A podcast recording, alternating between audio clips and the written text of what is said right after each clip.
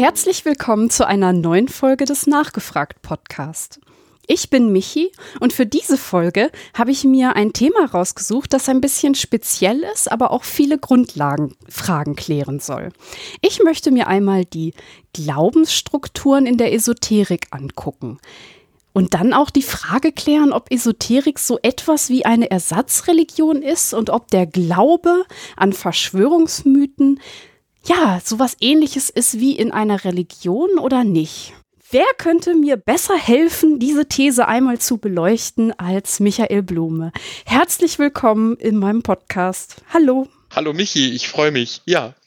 Vielen Dank, dass du ein zweites Mal zugesagt hast. Ähm, ich habe dieses Thema schon sehr, sehr lange im Hinterkopf und ähm, ich finde, dass du genau der Richtige bist, ja, das heute mal zu diskutieren. Ja, da geht es uns beiden tatsächlich ähnlich und das war auch der Grund, warum ich gleich zugesagt habe, weil ich glaube, dass Esoterik eigentlich das vielleicht mit am meisten unterschätzte Thema unserer Zeit ist, äh, dass sich nämlich gerade die Struktur des Wissens verändert, auch durch die digitalen Medien und dass wir so was dabei spüren und dass man dann so ein Geraune hört, was jetzt mit der Esoterik sei. Und dann hast du gefragt, können wir uns das mal zusammen näher anschauen? Da habe ich sofort Ja gesagt. Das ist ganz arg wichtig. Und ähm, ich habe mich wirklich gefreut. Es ist für mich eine Ehre, dich ein zweites Mal bei mir in der Sendung zu haben. Und da sage ich auch direkt etwas Entscheidendes. Also du warst ja schon mal bei mir zu Gast mit dem Thema Antisemitismus. Und das ist ja auch eigentlich gerade so dein größtes Feld. Du arbeitest als Antisemitismusbeauftragter in Baden-Württemberg. Aber von der Basis her interessiert dich Religion und Esoterik auch, weil du bist zum Beispiel auch Religionswissenschaftler, richtig? Genau, also meine Doktorarbeit war über Religion und Hirnforschung zum Beispiel. Also da ist ja dann schon die Thematik, ja, was ist Religiosität, was ist Spiritualität, was ist Esoterik, das taucht dann natürlich schon auf. Und dann kommt natürlich hinzu, dass es sich auch in meinem äh, Berufsalltag überschneidet. Also du kannst gar nicht glauben, wie viele Anfragen ich jetzt bekommen habe zur Anthroposophie. Also ja, äh, Rudolf Steiner und, und so weiter, das waren sogar Medien aus Japan oder aus Großbritannien, äh, die gesagt haben, was ist da bei euch? in äh, Südwestdeutschland los? Äh, euch geht's doch gut. Warum habt ihr sowas wie Querdenken? Was ist da los äh, mit diesen Esoterikern? Ähm, und wenn man sich das näher anschaut, ist es natürlich nie so einfach, dass man sagen kann, eine Gruppe ist das äh, Problem. Also wir hatten die große Impfskepsis und Impfgegnerschaft in äh, Stuttgart und in Leipzig schon vor der Anthroposophie. Also schon in den 1880er Jahren gab es hier große Gegenbewegungen gegen das erste Impfen. Da war die die Anthroposophie noch gar nicht äh, gegründet. Aber diese esoterischen Strömungen, die haben wir tatsächlich sehr stark im süddeutschen Raum, in äh, einschließlich der Schweiz und äh, Österreich. Und damit muss ich mich auseinandersetzen. Danach werde ich gefragt und habe jetzt auch gesagt, dass ich äh, 2023 im nächsten Antisemitismusbericht das auch zu einem Schwerpunktthema machen möchte und freue mich auch auf den nächsten Landtag. Der wird ja bei uns äh, gewählt im äh, März, äh, weil ich hoffe, dass es auch ab Abgeordnete geben wird, die sich für diese Themen interessieren, wo man sagen kann, da gehen wir gemeinsam ran. Was würdest du denn sagen, ist charakteristisch für diese esoterischen Strömungen, von denen du gerade gesprochen hast? Ist das nur die Impfskepsis oder ist das komplexer? Es ist viel, viel komplexer. Es ist so, dass eigentlich wir schon in der griechischen Antike die Unterscheidung haben zwischen Esoterik, also inneren mhm. Lehren, auch geheimen Lehren und Exoterik, also den öffentlichen äh, Lehren. Und damit war am Anfang wohl eher nur gemeint, dass ein Lehrer quasi öffentlich äh, zum Beispiel verkündet hat, was er so äh, vertritt ähm, und dann später aber den eigenen Schülern ähm, vereinzelt auch Schülerinnen dann noch weiteres esoterisches Wissen vermittelt hat. Also da ging es darum, wie strukturiere ich eine, eine Wissensgesellschaft. Das haben wir heute auch an der Uni. Ja, Wir haben quasi ein allgemeines Wissen, das wir einfach auch erwarten äh, von äh, studierten Menschen und dann aber Spezialwissen. Und die Frage, was ist aber Geheimwissen? Ähm, ist das ein Wissen, das unterdrückt wird? Ist das ein Wissen, das Teil einer Verschwörung ist? Ist das Wissen um eine Verschwörung? Verschwörung, diese Themen, die ziehen sich natürlich durch die Geistesgeschichte hindurch. In allen Kulturen und in Europa ist es dann so ab dem 18., 19. Jahrhundert richtig explodiert und seitdem spricht man ja auch von Esoterik, aber sowas wie die Gnosis oder die Neuplatonik, das geht schon bis tief in die Antike zurück. Eigentlich kann man sagen, sobald Menschen anfangen zu schreiben, beginnen sie auch zu unterscheiden zwischen dem öffentlich zugänglichen Wissen und dem geheimen inneren Wissen. Du hast jetzt das gerade schon Wissen genannt. Ist es früher so gewesen, dass halt quasi so, okay, wir reden über eine Lehre, da werden Fakten äh, vermittelt und heute ist Esoterik ja irgendwie sowas wie Glaube an Schwurbel? Aus meiner Sicht, jetzt mal so als These in den Raum gestellt, ähm, habe ich das richtig erfasst oder würdest du sagen, dass ähm, das auch eine Form des Wissens ist? Ja, ich würde sagen, ich äh, bin da im Grundsatz bei dir, aber eben nicht ganz, weil, ähm, und ich hoffe, darüber können wir heute sprechen, weil es natürlich zum Beispiel ein Wissen auch gibt. Also zum Beispiel gehe ich davon aus, dass wir beide und alle Menschen auf diesem Planeten sowas wie Menschenwürde und Menschenrechte haben. Mhm. Ja, und äh, das ist zum Beispiel etwas, wo jetzt dann einer herkommen kann, und das tun viele Leute und auch gerade mir gegenüber, und die höhnen dann und sagen, das kannst du nicht beweisen wissenschaftlich, denn Menschen sind sind unterschiedlich, ja.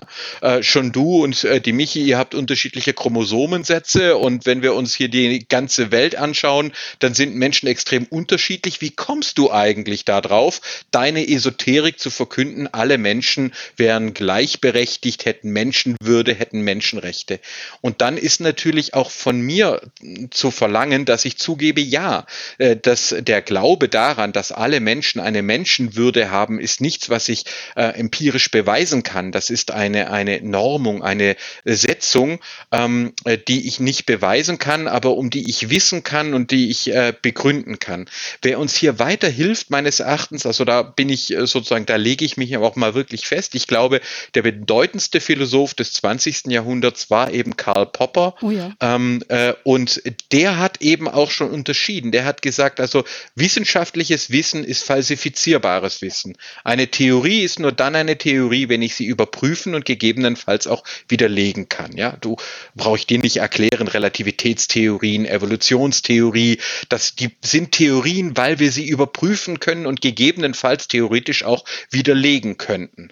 Ähm, und dann gibt es aber auch Wissen zum Beispiel des Rechts, ja, wenn wir eben sagen, der, der Mensch hat Menschenrechte und die Frau ist dem, Men, äh, dem Manne gleichgestellt, das sind dann natürlich Sachen, die kann ich nicht im Labor überprüfen.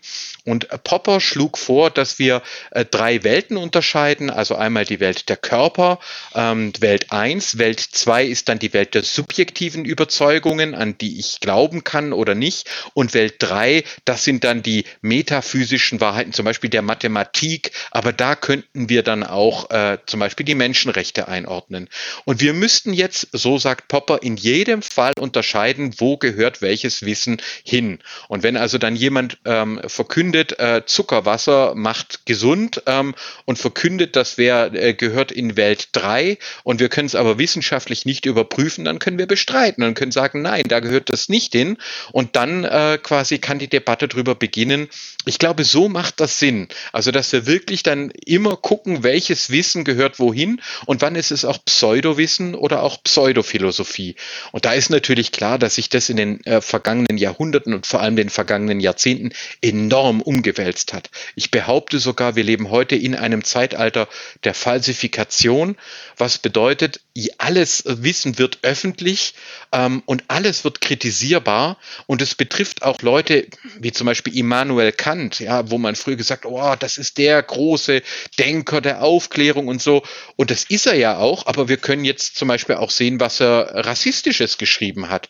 Ja, also auch problematische Texte. Niemand bleibt mehr davor verschont. Kein Karl Marx, kein Rudolf Steiner. Wir können quasi, es ist alles vor uns ausgebreitet ähm, und wir können uns damit auseinandersetzen. Und das verunsichert natürlich auch Menschen, weil sie sagen, da bleibt ja gar nichts mehr übrig. Ihr zerlegt ja alle, äh, ihr lasst ja keinen Stein mehr auf dem anderen, wie es so schön heißt. Das heißt, die Challenge, die wir haben, ist eigentlich, dass wir uns darüber klar sein müssen, worüber wir eigentlich sprechen. Also was für ein Wissen haben wir. Wenn ich das jetzt mal ein bisschen, ja, äh, zusammenfasse oder übertreibe, ähm, machen die Esoteriker dann aus dem, was du gerade erklärt hast, die machen dann mehr oder weniger den Fehler, dass sie etwas, was eigentlich Glaube ist, als Wissen darstellen und behaupten, es wäre wissenschaftlich nachweisbar. Ist das der Fehler, den die Esoteriker machen? Ganz genau.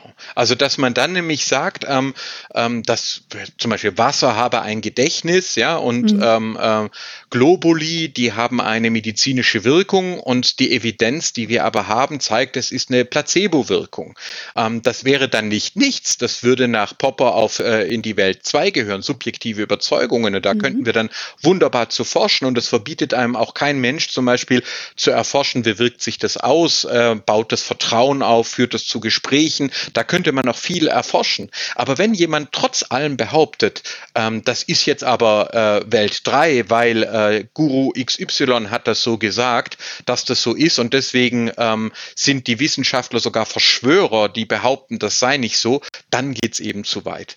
Und da glaube ich, da bin ich wirklich bei, bei äh, Popper, das ist nicht schön und das tut weh und das geht uns, glaube ich, allen so. Niemandem von uns fällt es leicht, eigene Überzeugungen äh, zu überprüfen. Ich habe das auch selber immer wieder mit mir gerungen ähm, und äh, vielleicht kommen wir heute auch noch äh, drauf, wo man dann eben auch selber ja, ich weiß nicht, ob du das auch kennst, diesen Schmerz, wenn man von etwas auch Abschied nehmen ja, muss. Und äh, da bilden sich aber dann halt Institutionen und Gruppen, ähm, die schotten sich ab und sagen, nö, wir glauben das weiter, weil äh, das war Induktion, das hat jemand im 19. Jahrhundert verkündet und wir glauben das. Und die Wissenschaft, die ist ja nur zu doof oder sogar sie ist verschwörerisch. Und dann wird's wirklich problematisch. Und dann würde ich auch sagen, muss man auch schauen, ab wann äh, Esoterik ein Geschäftsmodell wird mhm. und ab wann es wirklich auch Menschen schadet. Also äh, zum Thema sich von äh, Dingen verabschieden, dass es, ich hoffe, dass es den meisten Menschen irgendwie so geht und dass man daraus eine positive Sache mitnimmt und was gelernt hat. So wäre es ja am besten. Das Ding bei mir zum Beispiel ist, ähm, dass ich immer den Eindruck habe, dass esoterische Ideen das Selbstbild sehr stark steigern und man äh, ein Selbstbewusstsein daraus hat, dass man vielleicht etwas verstanden hat, was andere nicht verstanden haben, dass man ein Geheimwissen hat und sich davon zu verabschieden, wenn es so selbst aufbauend ist, dann ist das super, super schwierig. Und äh, das liegt nicht vielen Menschen. Und das ist halt eben das, was meiner Meinung nach die Gefährlichkeit der Esoterik ausmacht, dass man sein Selbst davon abhängig macht. Ja, ich würde dir da nicht nur recht geben, sondern sogar noch einen kleinen Schritt darüber hinausgehen und würde sagen, das ist auch ein Thema, das vor allem auch uns Männer betrifft. Warum? Ähm, ja, weil über Jahrtausende hinweg waren es vor allem Männer, und zwar vor allem weiße Männer, oh. auch vor allem weiße ältere Männer, die haben verkündet, was Wahrheit ist.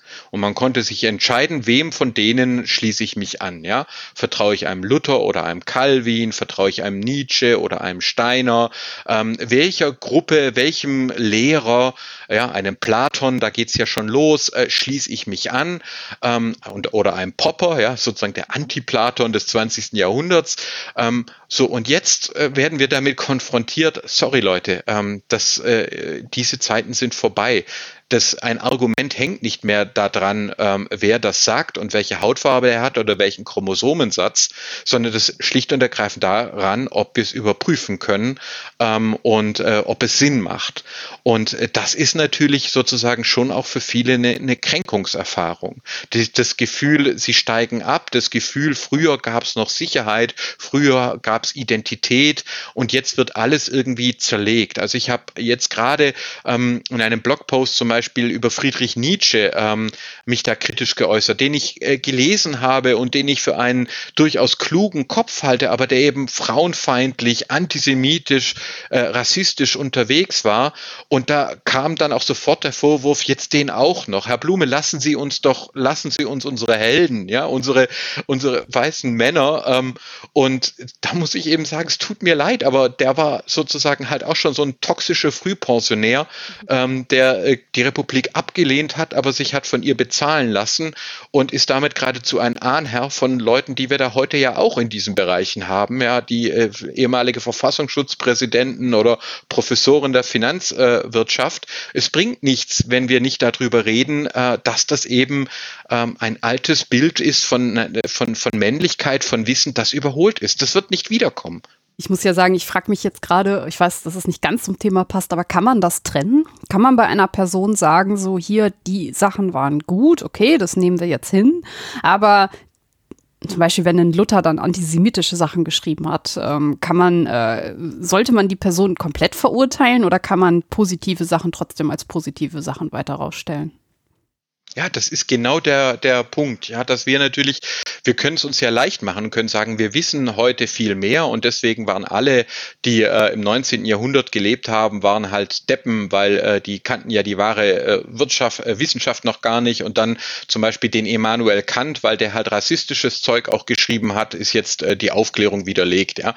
Ähm, ich glaube, das geht nicht. Ich glaube, dass wir fair sein müssen und die Menschen in ihrer Zeit äh, beurteilen müssen. Aber das bedeutet eben umgekehrt auch, dass wir jetzt auch nicht einfach sagen können, naja, der Luther war schon okay und äh, wenn der äh, Nietzsche darüber gewitzelt hat, wenn du zur, äh, zum Weibe gehst, ver, äh, vergiss die Peitsche nicht, dann ist das halt nur ein Spruch. Nein, dann hat das eben äh, damit zu tun, Luther war Antisemit und Antisemiten haben sich auf ihn berufen, vor allem der ältere Luther. Also bei ihm haben wir auch diese Radikalisierung im Alter und Nietzsche war eben kein, kein freundlicher Typ, sondern das war einer, der, der äh, ja selbst noch seinem Arzt Arzt stolz erzählt hat, dass er sich bei Prostituierten einen Tripper geholt hat und danach trotzdem noch äh, Frauen bezahlt hat, um mit ihnen zu schlafen. Das ist kein netter, äh, freundlicher Denker gewesen, ähm, wo man jetzt sagen kann, äh, das äh, finden wir jetzt alles okay, was der gesagt hat. Und das ist sozusagen der, der Schmerz, den wir uns auch stellen müssen, dass wir eben sagen können, es bedeutet nicht, dass wir alle verurteilen. Wir wollen ja auch nicht, dass Leute in späteren Jahrhunderten sich über uns lustig machen, aber dass wir auch nicht umgekehrt einfach sagen können, alles, ähm, alles war gut, sondern genau diese schwere Arbeit uns leisten müssen, die uns äh, Popper da mitgegeben hat, nämlich zu sagen, was ist haltbar und was geht halt auch gar nicht mehr. Mhm. Und äh, das ist schmerzhaft. Das ist selbst ein, ein großer, großer ähm, äh, äh, Denker wie Jürgen Habermas hat neulich im Interview gesagt, dass er auch als Jugendlicher begeistert Nietzsche gelesen hat ähm, und äh, ihn deklamiert hat. Und äh, ich glaube, das macht den Unterschied aus dann aber auch zu sagen, okay, äh, ich stelle mich jetzt aber auch den Schattenseiten und äh, äh, mache das nicht einfach weiter. Wir haben jetzt also quasi rausgearbeitet, dass es verschiedene Arten von Wissen gibt. Und das eine Art zum Beispiel sein kann, äh, kann man glauben oder auch nicht. Du hast das, oder beziehungsweise Popper hat es subjektive Überzeugung genannt. Würdest du denn sagen, dass wenn die Esoterik dazu stehen würde, dass deren Inhalte subjektive Überzeugungen sind, ist das Problem dann gelöst? Also ich würde sagen, das wäre ein ganz wichtiger Schritt. Das würde ich übrigens auch im Bereich Religion sagen. Ja, also ich bin ein, ein gläubiger Christ, ja, und ähm, ich sage selbstverständlich ist das eine Glaubensüberzeugung. Die kann ich nicht beweisen. Ich kann als Religionswissenschaftler allerhand dazu sagen, äh, ob Jesus gelebt hat und äh, was er für ein Rabbiner war. Und da können wir religionsgeschichtlich viel Wissen inzwischen äh, zugänglich machen. Aber ob er Sohn Gottes gewesen ist, ja, ob er am Ende der Zeiten wiederkehrt erklärt, das sind Glaubensüberzeugungen. Und wenn da jetzt einer hingeht und sagt, nein, das gehört also ganz klar, das ist äh, wissenschaftlich, dann landet diese Person im Kreationismus, zum Beispiel mhm. in der mhm. Ablehnung der Evolutionstheorie. Ja. Also ich würde sagen, das ist nicht mal nur bei Esoterik so, sondern ich würde sagen, das gehört ähm, in, in alle Bereiche rein, dass wir den Mut haben, eben zu unterscheiden, was kann ich äh, tatsächlich wissenschaftlich belegen und was glaube ich. Ich habe zum Beispiel ja zugegeben, Menschenrechte kann ich nicht wissenschaftlich wissenschaftlich beweisen, aber ich stehe dazu, ich glaube daran, dass es sie gibt und äh, dann kann man drüber diskutieren. Und wenn das äh, die Esoterik auch leisten würde, das wäre äh, ein ganz großer Schritt. Das Problem ist halt natürlich, dass diese Anmutung, du gehörst jetzt zu einer Gruppe und wir haben das geheime Wissen und die, die dir widersprechen, ähm, die, die, äh, die quasi, die wissen es ja nur nicht besser oder die sind sogar Teil einer Verschwörung, dass das natürlich die Gruppe zusammenschweißt und das bedeutet, damit ist Macht verbunden, damit sind auch Einkünfte verbunden. Mit Esoterik werden Milliarden verdient ähm, und dass also Leute gar kein Interesse haben an so einer Selbstaufklärung von Esoterik. Aber das ist eigentlich auch das, was ich der anthroposophischen Gesellschaft im Gespräch auch gesagt habe. Ich habe gesagt, also äh, Leute, wir müssen reden und ihr wollt zum Beispiel, dass eure Schulen, die Waldorfschulen, weiter auch vom Steuerzahler unterstützt werden. Aber das setzt auch voraus, dass ihr euch kritisch mit Inhalten auseinandersetzt, zum Beispiel von Rudolf Steiner ähm, und nicht einfach sozusagen einen Closed Shop macht ähm, und äh, sagt, der Rest der Welt kriegt es ja nicht mit. Nee, wir kriegen das alle mit. Und ähm, äh, es kann dann schon auch sein, dass man dann sagen muss, äh, so kann das nicht weitergehen. In Großbritannien sind Waldorfschulen geschlossen worden. Ich hoffe, dass ein freiheitlicher Staat sowas in Deutschland nicht, äh, nicht tun muss, aber ich sage auch ganz klar, äh, dass ich da auch glaube, dass man äh, sowohl bei religiösem Fundamentalismus wie auch bei esoterischen, ja, ähm, autoritären äh, gegebenenfalls auch, äh, ja, auch einschreiten muss. Zumindest aufhören muss, es zu finanzieren. Ja, das würde ich auch so sehen. Jetzt hast du schon ähm, die Religion angesprochen. Würdest du denn sagen, dass die Glaubensmechanismen in der Esoterik und in der Religion ähnlich funktionieren oder Gemeinsamkeiten haben? Ja, also tatsächlich ähm, ist es so, dass ja äh, quasi gnostische Gruppen, die auch häufig ja ähm, äh, in der Konkurrenz standen zu den jeweiligen Mehrheitsreligionen, das waren religiöse Gemeinschaften. Und wenn ich mir heute zum Beispiel QAnon anschaue, ähm, das ja gerade so ein bisschen eine Umwälzung ist und auch zerfällt, ähm, das habe ich als Digitalsekte äh, beschrieben, mhm. weil es genauso funktioniert. Ähm, und äh, der Begriff der Mythen, über den wir ja das letzte Mal gesprochen haben, der Verschwörungsmythen, das ist eben, äh, es ist, gehört eben zur Mythologie. Der Unterschied ist eben in Verschwörungsmythen, glauben die Leute, dass böse Mächte die Welt beherrschen. Äh, in äh, aufgeklärten Mythen, ähm, da eben äh, sie, ist auch ein Vertrauen dabei, ein Vertrauen an gute Mächte, ja, Vernunft, Wissenschaft, äh, Gott äh, meinetwegen. Und da ist eben auch die Gefahr. Esoterik, die also von vornherein sagt, ähm, Vorsicht vor der Welt, das ist eine Verschwörung. Also im Neuplatonismus hast du das zum Beispiel. Mhm. Ja. Der Demiurg hat die Welt geschaffen. Die Materie ist ein Gefängnis und deine eigentliche Seele äh, äh, die wird hier gefangen gehalten und die muss sich befreien aus diesem, aus dieser materiellen Täuschung. Da merkst du schon, das geht dann schon sehr, sehr eng an Verschwörungsmythologie. Da ist da, da nicht mehr weit der Weg zu sagen, dann ist also der Richter, die Wissenschaftlerin, die Journalistin, die Podcasterin, die sind also alle Teil dieser Verschwörung. Ist denn für dich äh, der Glaube an esoterische Weltbilder und der Glaube an einen Verschwörungsmythos ähm, nochmal das Gleiche? Es klang jetzt ein bisschen so, deswegen will ich das nochmal einmal kurz rausarbeiten? Nee, also ich würde sagen, es ist nicht das Gleiche, aber es gibt äh, Verwandtschaften. Also ich möchte mal ein Beispiel äh, geben, auch äh, sozusagen, bei dem ich mich vielleicht auch bei vielen Menschen unbeliebt mache und äh, ich nehme den Shitstorm aber auch gerne in, in Kauf. Ja. Wir können uns, glaube ich, leicht darauf einigen, dass wir zum Beispiel sagen, äh, Globuli, ja, das hat äh, keine wissenschaftliche, keine medizinische Evidenz über den Placebo-Effekt hinaus. Jetzt würde ich aber sagen, der Glaube daran, dass Fleisch etwas etwas besonders Mensch, äh, Männliches ist und dass ein echter Mann unbedingt Fleisch essen muss, ähm, hat ebenso nicht nur keine wissenschaftliche Evidenz, sondern es ist eher das Gegenteil der Fall. Wir wissen heute, ähm, dass wir äh, eher zu viel Fleisch äh, konsumieren, dass es gesundheitsschädlich ist, dass wir mit jedem Kilo Fleisch äh, Futtermittel vergeuden, dass wir Tieren Leid antun, dass wir Zoonosen verursachen, also das Überspringen von, ähm, von, von Krankheiten von Tieren auf Menschen, jetzt wieder mhm. in Russland auf einer Geflügelfarm äh, passiert. Äh, wir wissen, dass wir Energie verschwenden. Das heißt, eigentlich wissenschaftlich gesehen ähm, müssten wir ganz klar sagen, wir hören auf, mit Fleisch zu essen. Ähm, das gibt, macht keinen Sinn mehr. Ich habe selber jahrelang dafür gebraucht. Obwohl ich es wissenschaftlich gewusst habe, ähm, hab, war, hat es auch bei mir Jahre gebraucht, mich davon zu verabschieden. Und da würde ich jetzt eben auch sagen, ähm, äh, da müssen wir ja auch sagen, es ist quasi eine immer noch allgemeine Esoterik. Ja? Der Mann braucht Fleisch und wir haben sogar Fälle im Zweiten Weltkrieg zum Beispiel, äh, wo die USA äh, dann äh, einen fleischfreien Tag eingeführt hatten, um eben äh, quasi Energie und, und Nahrung für die Truppen zu sparen. Und es hat super funktioniert. Und nach dem Zweiten Weltkrieg wurden der, aber sofort wieder die vegetarischen Burger aus dem Programm geworfen, äh, weil man gesagt hat, jetzt sind die Soldaten wieder da und die brauchen ihr Fleisch. Also da würde ich jetzt zum Beispiel auch sagen, offensichtlich gibt es also auch esoterische Traditionen bis tief in die Gesellschaft rein. Ähm, und über die dr sich drüber zu unterhalten, ist natürlich viel schwieriger als zu sagen, naja, diese kleine Minderheit mit ihren Globuli, da fällt es uns, äh, uns leichter. Also ich äh, sage sozusagen gerne auch, ich glaube, dass wir auch eine Esoterik haben im Bereich des Fleisches, des Blutes, wo immer noch Menschen glauben, wir bräuchten das, obwohl die Wissenschaft ähm, von Ernährungswissenschaft äh, bis zu Energiewissenschaften äh, eigentlich inzwischen sagt, nee, also Massentierhaltung bräuchte der Mensch eigentlich gar nicht und die ist unglaublich schädlich. Hm. Also das heißt, wir haben in der Esoterik so, ich nenne das jetzt mal gesellschaftliche Vorurteile, auch so ein bisschen Wohlfühlglauben, ne, in dem man sich so eingenistet hat. Verschwörungsmythen, da haben wir ganz klar diese Komponente des Feindbildes, also einen negativen Glauben an eine Verschwörung, an ja etwas, was einen auch runterzieht, viel Hass zum Beispiel. Welche Rolle nimmt die Religion ein in diesem Bild? Ja, sie spielt immer also eine Rolle. Wir haben zum Beispiel, wenn wir jetzt über Fleisch gesprochen haben, dann haben wir natürlich die Tradition, ja.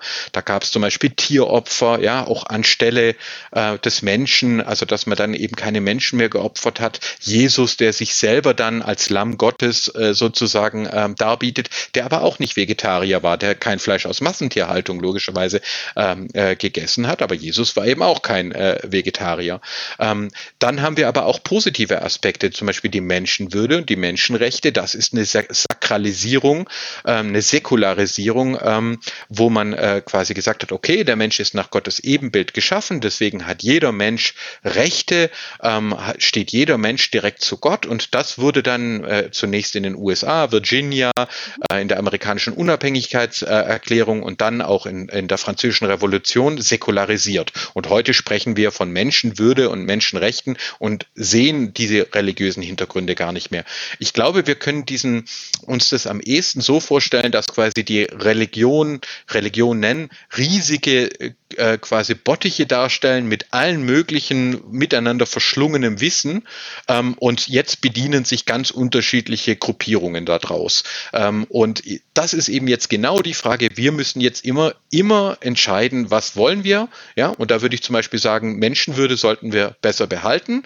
Mhm. Und äh, was wollen wir nicht? Würde ich zum Beispiel sagen, Kreuzzüge waren keine gute Idee. Ja, oder ähm, äh, Inquisitionsgerichte mit äh, Verbrennungen waren keine gute Idee ich glaube sozusagen das, was wir ja für alles wissen, äh, in Anspruch nehmen, eben diese Unterscheidung immer fair, aber auch wir müssen sie vornehmen, wir können es dem Luther nicht ersparen, sozusagen. Ähm, das ist etwas, äh, was auch im Bereich der Religion gilt. Wir können einfach nicht sagen, nö, wenn, wenn das irgendwie äh, von einer islamischen, jüdischen, äh, hinduistischen oder katholischen Autorität verkündet würde, dann dürfen wir es nicht hinterfragen. Würde ich sagen, nein, das müssen wir genauso hinterfragen dürfen wie alles andere Wissen auch. Ja. Für mich ist noch ein großer Unterschied zwischen ähm, unseren drei Themen. Also ich mache jetzt mal extra drei, also nicht nur Religion und Esoterik, sondern wir haben ja auch noch den Glauben an Verschwörungsmythen, dass Religion sowas wie eine organisierte Spiritualität ist, während Esoterik ja total viele Strömungen hat, die ähm, nicht sowas in sowas organisiert sind wie eine Kirche. Würdest du dieser These zustimmen oder bin ich da auf dem falschen Dampfer? Nee, da ist schon was dran, aber wenn du dir halt, äh, also die Grenzen sind fließend. Schau dir zum Beispiel die Anthroposophie an. Ja, also Rudolf Steiner hat auch eine Religionsgemeinschaft gegründet, die Christengemeinschaft, der aber selber auch nicht beigetreten ist.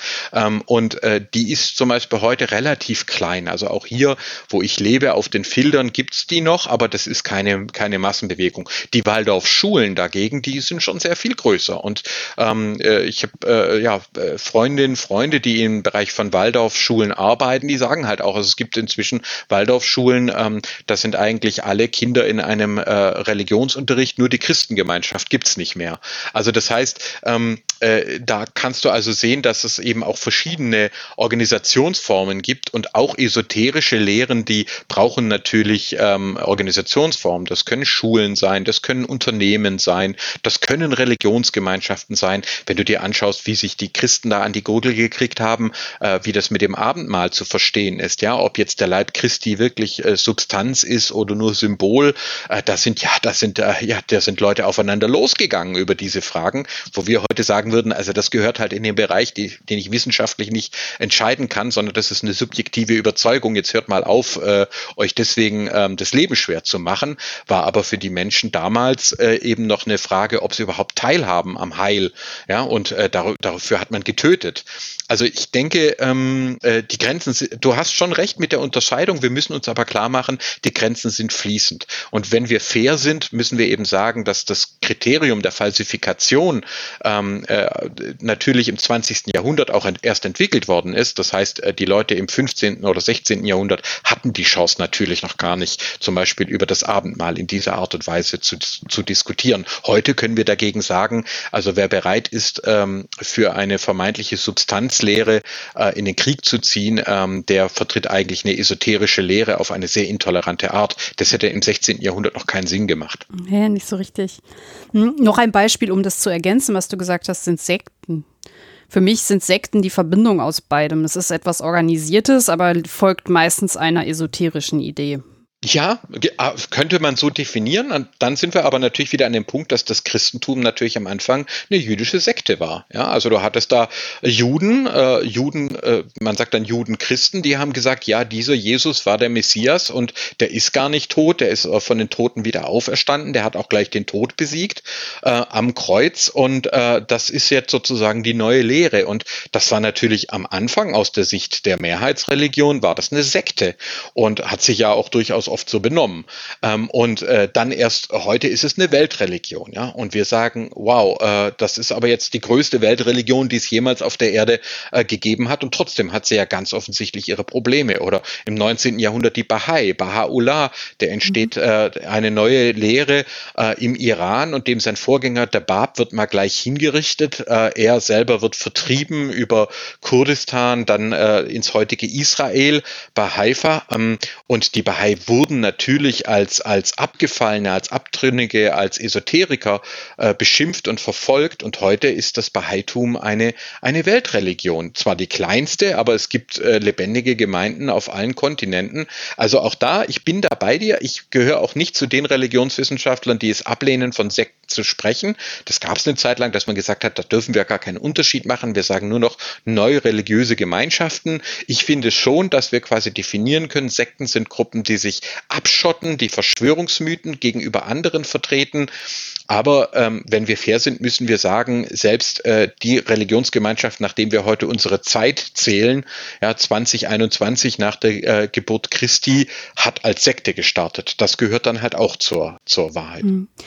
Was hat dann quasi den Unterschied ausgemacht? Also wann war dann das Christentum oder auch dein anderes Beispiel dann keine Sekte mehr? War, war es einfach die Zeit, ja, ich glaube, und da wäre ich auch wieder bei Popper, ja, evolutionäre Erkenntnistheorie, ähm, wenn sich eine Lehre über äh, Jahrhunderte hinweg lebensförderlich entfalten kann, also trotz aller Fehler und Verirrungen, dann hat sie eine höhere Dignität. Also dann kann man schon sagen, okay, also sozusagen, ne, das finde ich ganz spannend, dass wir das sogar schon äh, ganz früh haben. Da wird also quasi äh, geschildert, dass die, die äh, ersten Christen werden vor den Sanhedrin, vor das jüdische äh, Gericht geführt und ein Rabbiner steht auf und sagt, halt, Moment mal, wenn das von Gott ist, dann wird sich schon erhalten, ähm, also lasst die Leute ziehen. Er plädiert für Religionsfreiheit. Und das hat die frühen Christen so verwirrt, ähm, dass der bis heute in einigen Kirchen noch als Christ verehrt wird. Man ist davon ausgegangen, der, der sei heimlich konvertiert, obwohl es dafür überhaupt gar keinen äh, Beleg gibt, weil man sich nicht vorstellen konnte, das Argument für Religionsfreiheit äh, nach dem Motto, jetzt lass doch mal Vielfalt zu, ähm, solange die jetzt nicht anderen wehtun und ihnen schaden, können wir das ja zulassen und können gucken, was sich bewährt. Hm. Und das ist, glaube ich, wiederum ein sehr ähm, ein Gedanke, warum ich dann äh, auch unterscheiden kann und sagen kann, also wenn jetzt ein Guru quasi frisch auftritt und alles anders ist und er sagt, vertraut keinem außer mir, dann kann ich das äh, skeptischer bewerten, kritischer bewerten, als jetzt eine Gemeinschaft, die schon über Generationen hinweg vielleicht eine Gewaltenteilung entwickelt hat, wo es auch eine kritische Auseinandersetzung gab mit den eigenen Lehren, ja, wo ich natürlich auch sage, klar, die lutherischen Kirchen heute, zumindest in Deutschland, haben sich halt auch mit den negativen Seiten von Martin Luther auseinandergesetzt. Ja. Und dann kann ich, glaube ich, evolutionär schon den Unterschied machen ähm, bei Religion und Weltanschauungen. Ähm, also zu sagen, ja, Vielfalt ist okay und was sich über Jahrhunderte hinweg bewährt hat, das hat nochmal eine andere Dignität als äh, der Prediger, der verkündet, alle sind böse außer mir, gebt mir euer Geld und eure Körper.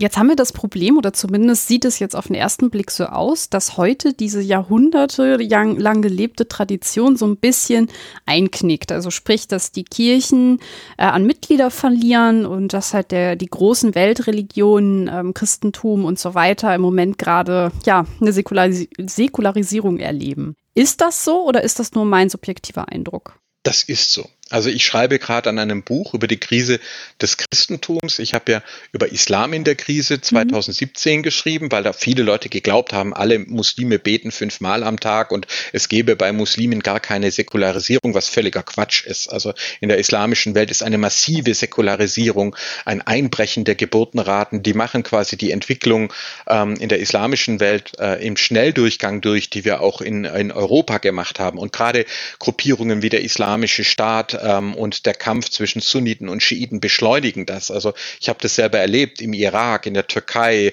äh, in Vereinigten Arabischen Emiraten, in Israel und so weiter. Also wenn man halt auch Muslime kennt und mit Muslimen auch mal vertraut sprechen kann, dann kann ich sagen, da ist alles an Glaubenszweifeln da, ähm, was es auch in der europäischen Geistesgeschichte gegeben hat. Es gibt eine massive Säkularisierung. Was eben spannend ist, ist die Frage, ist denn das schlimm? Also äh, Säkulum ist das Jahrhundert und äh, man könnte jetzt zum Beispiel auch die Auffassung vertreten, wir hatten es mit Menschenrechten. Das ist doch okay, wenn man sagt, man übersetzt das ins Säkulare. Man guckt quasi, was war gut an der Lehre. Ja, also mhm. je, alle Menschen sind äh, nach dem Bilde Gottes geschaffen. Okay, also haben alle Menschen Menschenrechte. Und dann weiß ich gar nicht, ob ein, ein, ein Staat, äh, der zum Beispiel Homosexuelle verfolgt im Namen Christi, ja, Uganda oder so, ob ich das höher bewerten müsste, als wenn ich sagen würde, ein säkularer Staat, in dem aber Menschen eben tatsächlich ihre Menschenwürde geschützt wird und äh, Menschen keine Angst haben müssen vor Verfolgung aufgrund ihrer sexuellen Identität. Ähm, also das Buch ist noch nicht fertig. Ich bin selber noch gespannt, wohin die Reise führt. Aber ich würde schon sagen, dass Säkularisierung und, und Religion eben nicht einfach nur ein Verlustgeschäft ist. In unserer Diskussion könnten wir doch vielleicht sogar sagen, vielleicht ist es doch ganz okay, einfach zu gucken, was aus den Traditionen ist gut, was nehmen wir in unsere Zukunft mit, ähm, äh, sozusagen, was kommt mit auf, auf die Star Trek, äh, auf die Discovery ähm, und was lassen wir halt auch zurück und sagen, das, das wollen wir nicht mehr. Ich bin mir gar nicht mal sicher, ob äh, zum Beispiel jetzt der, der äh, Rabbi Jesus das schlecht gefunden hätte oder ob der gesagt hätte, genau das erwarte ich von euch, dass ihr nämlich äh, auch euer Hirn einschaltet ähm, und euch wirklich um die Menschen kümmert, anstatt statt äh, meinen Namen dazu für zu verwenden, um andere zu verfolgen. Also ob Säkularisierung nur ein Verlust ist, wage ich zu bezweifeln. Vielleicht ist es doch auch, vielleicht kann man auch aus religiöser Sicht anerkennen, dass da sehr, sehr viel Gutes dabei ist. Und so in die Richtung hat zum Beispiel auch schon mal sogar ein Papst wie Benedikt 2011 in ähm, Freiburg gesprochen, als er sich dann zum Entsetzen vieler äh, bei säkularen Bewegungen dafür bedankt hat, dass sie die Kirche von vielem befreit hätten. Fand ich ein ganz interessantes interessantes äh, Argumentationsmuster. Es gibt halt äh, solchen Gruppen auch die Chance, sich weiterzuentwickeln. Also wenn die Leute gehen, merkt man, okay, irgendwas finden sie bei uns nicht, was sie vielleicht in den früheren Jahrhunderten gefunden haben. Und das führt dazu, dass man sich weiterentwickeln muss, weil man ja sonst die Leute verliert und äh, sich auch unglaubwürdig macht, weil man nicht mit der Zeit geht, sei es jetzt in Bezug auf ähm, ja, Sexualität, auf Toleranz und ähm, dass man halt auch bestimmte Gruppen in den Gesellschaften viel, viel mehr mit in die Gemeinschaft aufnehmen muss. Und dann halt eben auch äh, zum Beispiel so jemanden wie Luther dann halt an manchen Stellen auch hinterfragen. Also das ist aus meiner Sicht eine Chance für diese Gruppen, klar. Ganz genau. Ich meine, das Beispiel, was Benedikt damals gebracht hat, und wer würde ihm da heute eigentlich widersprechen, ist, solange die Kirche auch dazu diente, dass sie Herrschaft begründen musste, ja, also den, die, das, Bündnis aus Thron und Altar, war sie natürlich auch immer wieder in der Haftung. Also die Leute in Frankreich hatten dann halt den Rand voll. Mhm. Und äh, dann haben sie halt nicht nur gesagt, wir, wir äh, köpfen jetzt den einen oder anderen König, sondern auch einen Laizismus eingeführt. Und äh, wenn man jetzt dagegen zum Beispiel die, die schwedische Staatskirche Kirche, die hat von sich aus gesagt, nee, wir leben jetzt in einer, äh, in einer, in einer Demokratie. Wir, wir, brauchen keine Staatskirche mehr sein. Wir wollen einfach nur noch Kirche sein. Ähm, und hat sich dann unter Schmerzen davon verabschiedet und hat gesagt, so, wir sind jetzt einfach eine Kirche. Und da kann man jetzt sagen, das ist ein Verlust. Ich würde aber sagen, vielleicht ist es doch auch ein Gewinn. Mhm.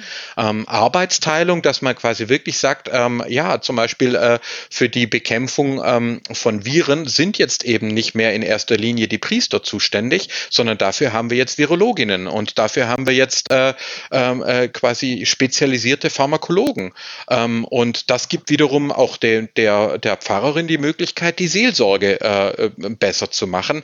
Man muss das ja nicht unbedingt als äh, Verlust sehen, sondern man könnte doch sagen, wenn wir immer mehr Wissen haben in immer mehr Bereichen, dann ist doch eigentlich eine Arbeitsteilung äh, ganz richtig und dann ist vielleicht ein Papst nicht der bessere Politiker, sondern es ist vielleicht ganz gut, wenn er sich auf ein paar grundlegende Bemerkungen äh, ähm, äh, quasi äh, ja, beschränkt äh, und gewählte Politikerinnen und Politiker wiederum ihre Arbeit machen lässt, genauso wie Wissenschaftlerinnen, Journalistinnen. Also ich finde das eigentlich gut. Jetzt gibt es aber das Problem, dass wir nicht nur beobachten, dass aus der Religion oder aus den Kirchen die Leute austreten, sondern dass der, ich nenne es jetzt mal Markt um esoterische Weltbilder, aber auch die Verschwörungsmythen, also sprich der Glaube an Verschwörungen, einen Boom erfährt. Hat das Zusammenhang? Gehen die Leute aus der Kirche jetzt, also nicht, äh, nicht das einzelne Individuum, aber ich meine auf gesellschaftlicher Sicht betrachtet, gehen die von den Religionen weg hin zu esoterischen Weltbildern? Ich würde es so formulieren, dass quasi die religiösen und spirituellen Bedürfnisse, die wir Menschen haben, die in uns veranlagt sind, unterschiedlich stark. Aber wir wissen zum Beispiel, dass äh, in Krisenzeiten, dass das stärker aktiviert wird. Wenn sie dann nicht mehr religiös in der Kirche oder Religionsgemeinschaft befriedigt werden, dann sind die natürlich nicht weg.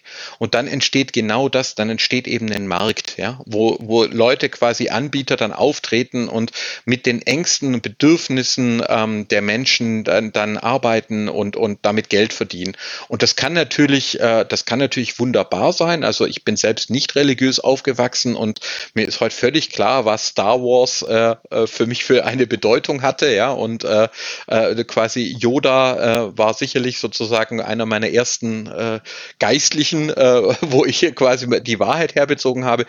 Inzwischen verstehe ich äh, quasi, einer meiner Kinder ist ganz begeistert von Oakway bei von Kung Fu Panda. Ja, das sind so, also das würde ich mhm. sagen, sind quasi ganz, ganz schöne Dinge, ja, wo man natürlich auch, da werden auch Bedürfnisse angesprochen, aber auf eine liebevolle und aufgeklärte Art und Weise. Aber natürlich hast du dann auch Leute, die damit eben Geld verdienen und denen es darum geht, Menschen abhängig zu machen und zu sagen, ihr müsst meine Produkte kaufen, meine Universalmedizin, äh, Biologie, äh, mein Gold, ähm, meine Heilsteine und denen es eben nicht darum geht, diese Bedürfnisse wirklich den Menschen weiterzuhelfen, sondern Ängste zu verstärken und die Menschen abhängig zu machen. Darf ich, ist das in deinem Podcast erlaubt, ausnahmsweise mal einen Satz Habermas? Also sozusagen, ich weiß, der ist ja. echt schwierig, aber der hat jetzt ja sein, sein Alterswerk auch eine Geschichte der Philosophie, ja, wo er also auch sagt, er sagt auch eine Geschichte der Philosophie, weil er ja zugibt, er hat auch nur eine Perspektive. Und zum Beispiel eine junge Kollegin aus Nigeria hätte vielleicht eine ganz andere Perspektive Perspektive auf die Philosophiegeschichte. Also er als alter weißer Mann beginnt schon zu sagen, okay, ähm, ich, ich vertrete zwar äh, quasi eine philosophische Haltung, mir ist aber bewusst, dass es eine Perspektive ist. Und in diesem zweibändigen Werk mit x hundert Seiten und also äh, da, wo man auch mit einem Doktortitel äh, einem nicht vor äh, ähm, äh, Kopfschmerzen bewahrt, aber trotzdem ähm, äh, ist das ganz großartig und es gibt einen Satz, der bringt es so, glaube ich, sehr gut auf den Punkt. Der ist schwer, aber ich wag's jetzt einfach mal. Wir sind hier beim Podcast und ich entschuldige mich bei allen, die sagen, oh Gott, ähm, oder eben nicht, oh Gott. Wir also, können den ja noch auseinandernehmen im Zweifel. Genau, also genau, ich, ich versuche es mal einfach. Ist jetzt ein Versuch. Also er schreibt im zweiten Band von auch eine Geschichte der Philosophie äh, zum, äh, zum Thema vernünftige Freiheit, Spuren des Diskurses über Glauben und Wissen. Ja, also genau hier bei uns. Zitat. Denn die klassischen normativen Disziplinen sind nach dem Verlust des systematischen Gottesbezuges auf eine subjektive Vernunft angewiesen, mm. deren begriffsbildende Produktivität sich im Dienste der Ermöglichung von Tatsachenwissen zu erschöpfen schien. Total schwer. Die klassischen normativen Disziplinen, also wäre zum Beispiel Recht, ja, wäre Moral, sind nach dem Verlust des systematischen Gottesbezuges. Ich kann eben nicht mehr einfach sagen, Gott hat es so gesagt und deswegen gilt jetzt dieses Recht oder deswegen gilt jetzt diese Moral. Das kann ich nicht mehr machen. Ja? Sagt dieser Satz nicht eigentlich einfach nur aus, dass die Menschen jetzt selber denken müssen? Genau, ja, noch ein bisschen ihr mehr. Sinn, ihr Sinn des Lebens halt selber definieren müssen und dem, der das nicht gelingt, bei dem gibt es weiterhin eine Lücke, in die dann zum Beispiel Esoterik springt. Kann man das vielleicht so sagen? Ja, da wärst du bei der subjektiven Vernunft. Genau. Also was dir einleuchtet oder was mir einleuchtet, ist der Punkt. Aber was er dann auch noch sagt, ihre begriffsbildende Produktivität erschöpft sich dann in der Ermöglichung von Tatsachenwissen. Das heißt, es bringt ja nichts, wenn du und ich, wenn wir beide sagen, wir finden jetzt eigentlich subjektiv Menschenrechte sind eine ganz tolle Sache, sondern wir müssen ja auch andere davon überzeugen oder ihnen sogar entgegentreten, die das bestreiten, die eben sagen, nö, also ich bin Rassist, ja, und ich finde gar nicht, dass alle Menschen gleiche Rechte haben. Dann hilft es ja nichts, wenn wir sagen, das ist unsere subjektive Überzeugung. Gut, du hast deine Meinung, wir haben unsere. Nee, dann würden wir ja schon sagen, also sorry, aber in einer Demokratie geht es halt gar nicht.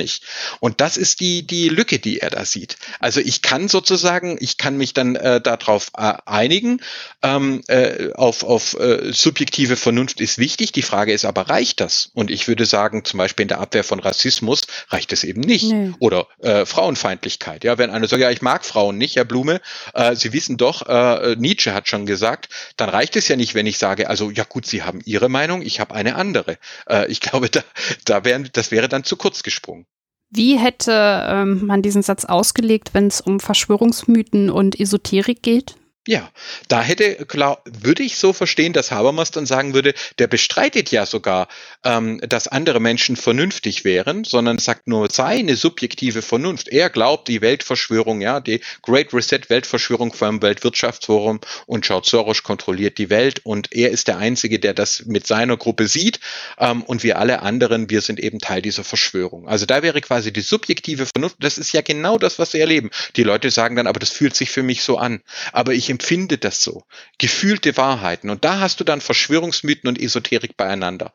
Ja, es kann ja sein mit eurer, äh, mit eurer Medizin. Aber für mich, bei mir wirkt das. Und übrigens bei meinem Hund hat es auch geholfen, als ich dem äh, von diesem Medikament gegeben habe. So, und jetzt Sie mit Ihrer Wissenschaft, Sie können mir das überhaupt nicht widerlegen. Dann sind wir doch genau an dem Punkt. Dann wird sozusagen die subjektive äh, Vernunft so überzogen, ähm, dass quasi der Einzelne sagt, ja, eure Wahrheit interessiert mich nicht mehr. Meine Gruppe und ich, wir haben eine andere Wahrheit ähm, und äh, ihr seid ja alles nur entweder naiv oder Verschwörer. Was ist denn das, was, welche Bedürfnisse werden denn in diesen ja, esoterischen Weltbildern gestillt, die vielleicht auch vorher von der Kirche gestillt wurden? Was ist das genau, was die Esoterik da macht? Ich glaube, du hast es vorher schon selber ähm, auch gesagt. Du hattest gesagt, da geht es um ja, soziale Identität. Also, wo gehöre ich hin? Wo bin ich wichtig? Wo werde ich ernst genommen? Ja, also das ist ich habe da selber mal, äh, als ich zum Thema Engel gearbeitet habe, ja, also ist zum Beispiel auch eine Sache, da äh, als Religionswissenschaftler kommst du erstmal aus dem Staunen nicht heraus. Du hast in Deutschland mehr Leute, die an Schutzengel glauben, als an Engel. Also wenn du nach Engeln fragst, hast du 50 Prozent Zustimmung, fragst du nach Schutzengeln, bist du bei 54 Prozent, was logisch keinen Sinn macht, ja, ähm, also, also weil Schutzengel sind eine Teilmenge von Engeln. Wie kann das sein? Es macht nur Sinn, wenn wir uns klar machen, dass es subjektive Glaubensüberzeugungen Überzeugungen sind. Und dann hast du zum Beispiel, ähm, habe ich dann zum Beispiel zu tun gehabt mit Menschen ähm, alleinerziehend, ähm, äh, die, die äh, Mutter erklärt dem Kind, ähm, dass äh, der Vater nicht wiederkommt. Das Kind hat Schlafschwierigkeiten und sie erzählt ihm dann, ähm, äh, der Erzengel Michael, äh, der wacht über dich, der ist für dich da.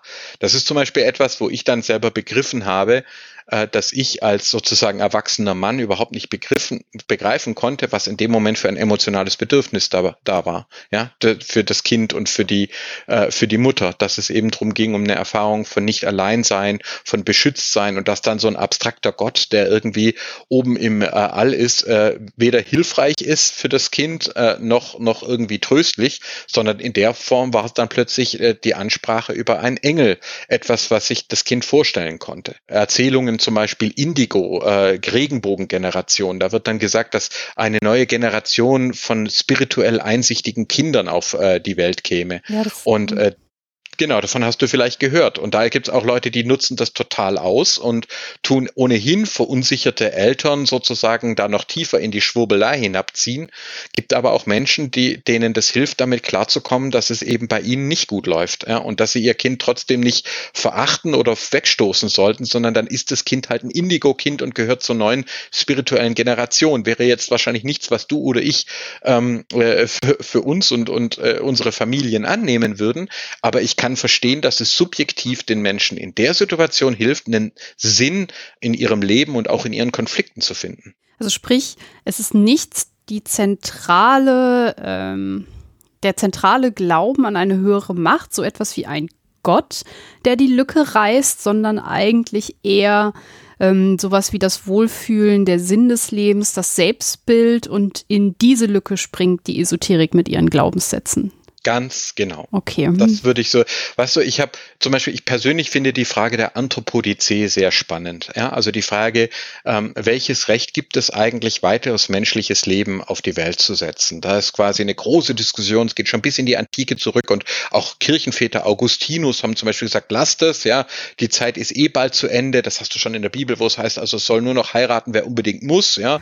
Ähm, also da ist sozusagen am Anfang gar nicht klar im frühen Christentum, ob es unbedingt große Familien braucht braucht, äh, sondern im Gegenteil, man geht ja davon aus, die, die Welt endet bald. Ja, wir haben seit äh, 2000 Jahren die sogenannte Parosieverzögerung. Äh, das finde ich mein Lieblingswort aus der Theologie.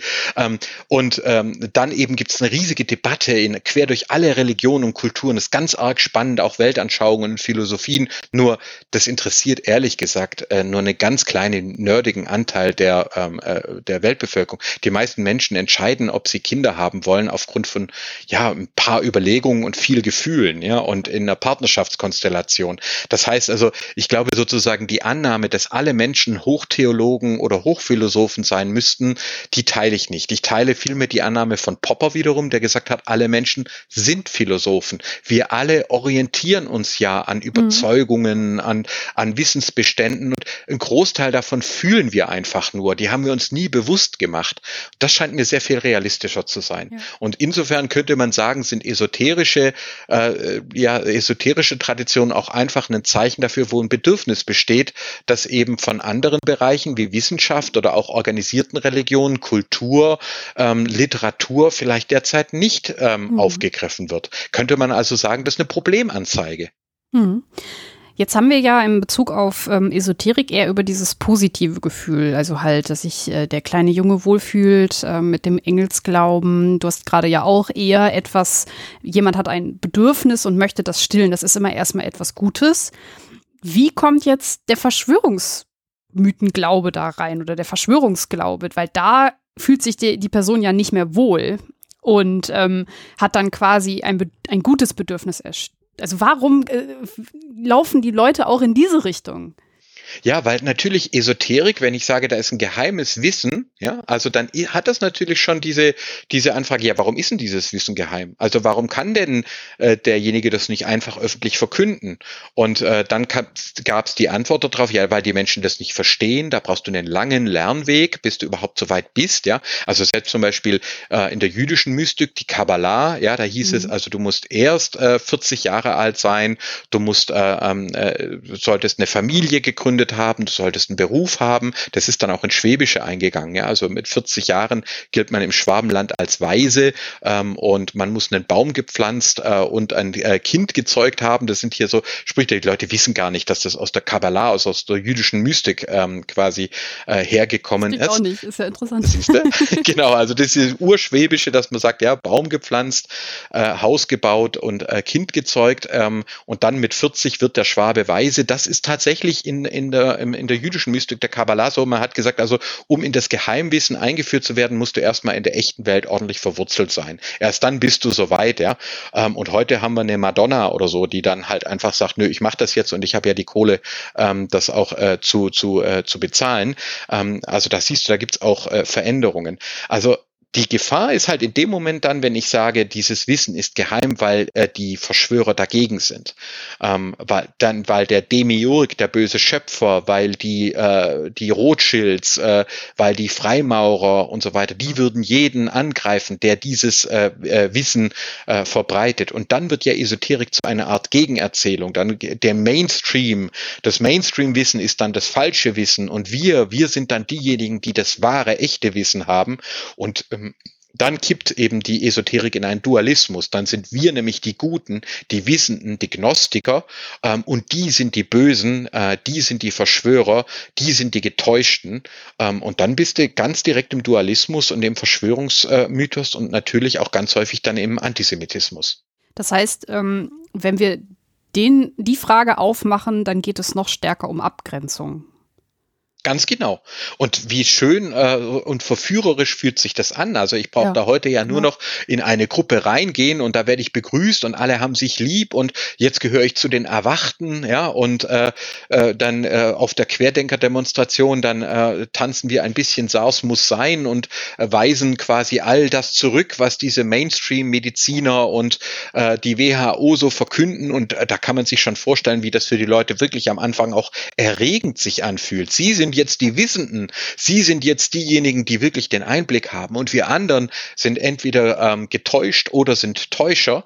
Ähm, und wenn man dann äh, diskutiert, dann sagen die, ja, du glaubst so und ich glaube eben so. Aber komm doch zu uns. Bei uns ist Liebe und Frieden und Eintracht und ähm, äh, und äh, da übrigens unser Chef da vorne, der hätte gerne, dass du ihm Geld nicht spendest, sondern schenkst. Denn ähm, äh, wenn er, wenn du es ihm schenkst, dann muss er keinen Rechenschaftsbericht ablegen und er muss auch keine Steuern zahlen.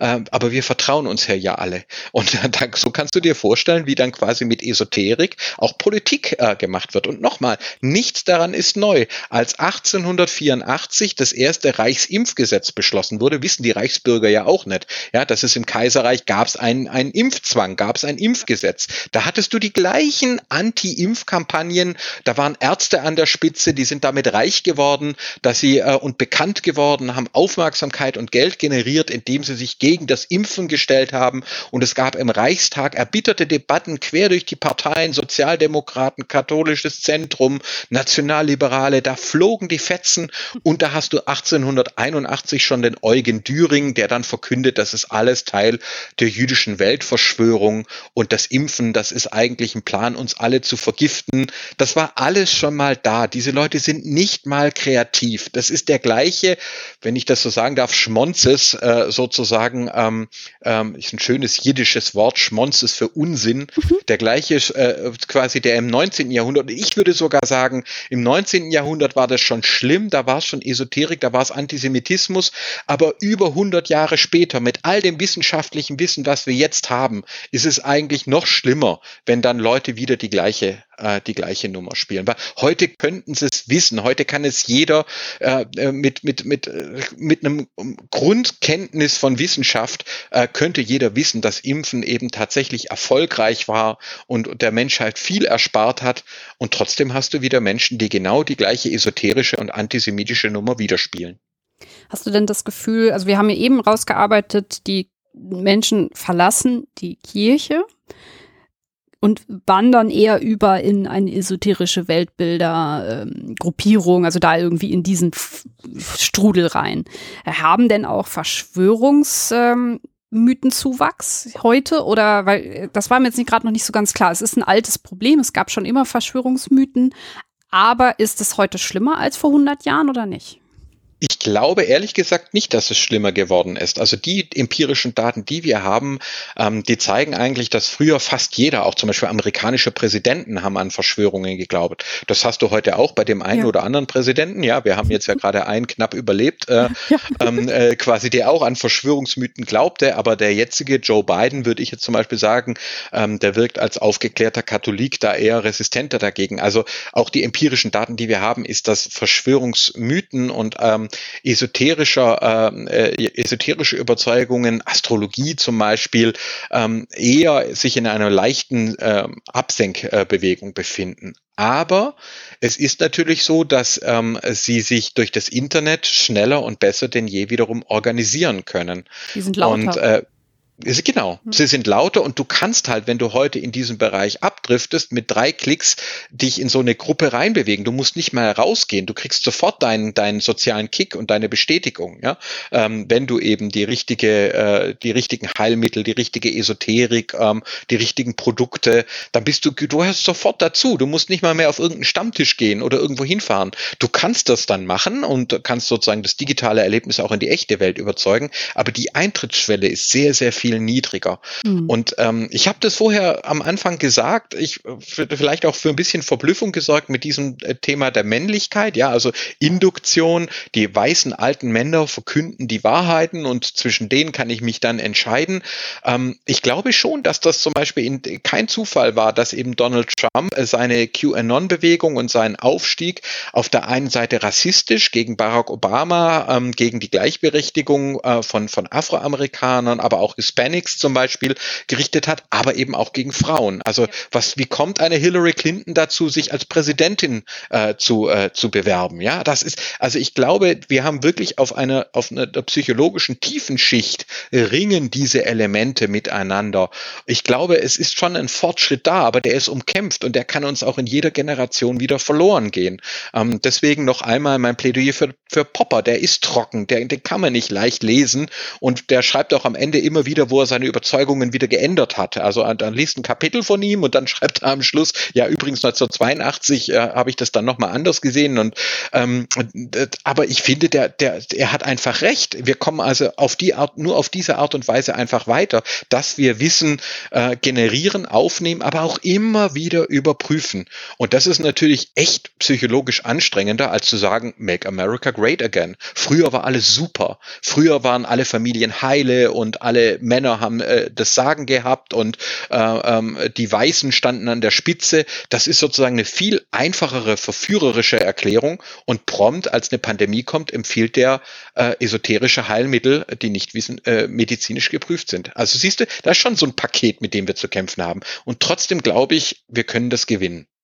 Das Ding, was wir jetzt aber rausgearbeitet haben, sind ja eigentlich so zwei verschiedene Bereiche. Das eine sind äh, halt diese Veränderung der Gesellschaft, die dann die Leute ja in äh, sowas wie Verschwörungsmythen treiben. Also sprich halt der alte weiße Mann, Entschuldigung, wenn ich das jetzt mal so aufgreife, ähm, der sich nicht dran gewöhnen kann, dass sich die Gesellschaft verändert. Auf der anderen Seite haben wir aber auch diese Gruppe von Menschen, die sich in einem ähm, religiösen Kontext in der Kirche nicht mehr wohlfühlt.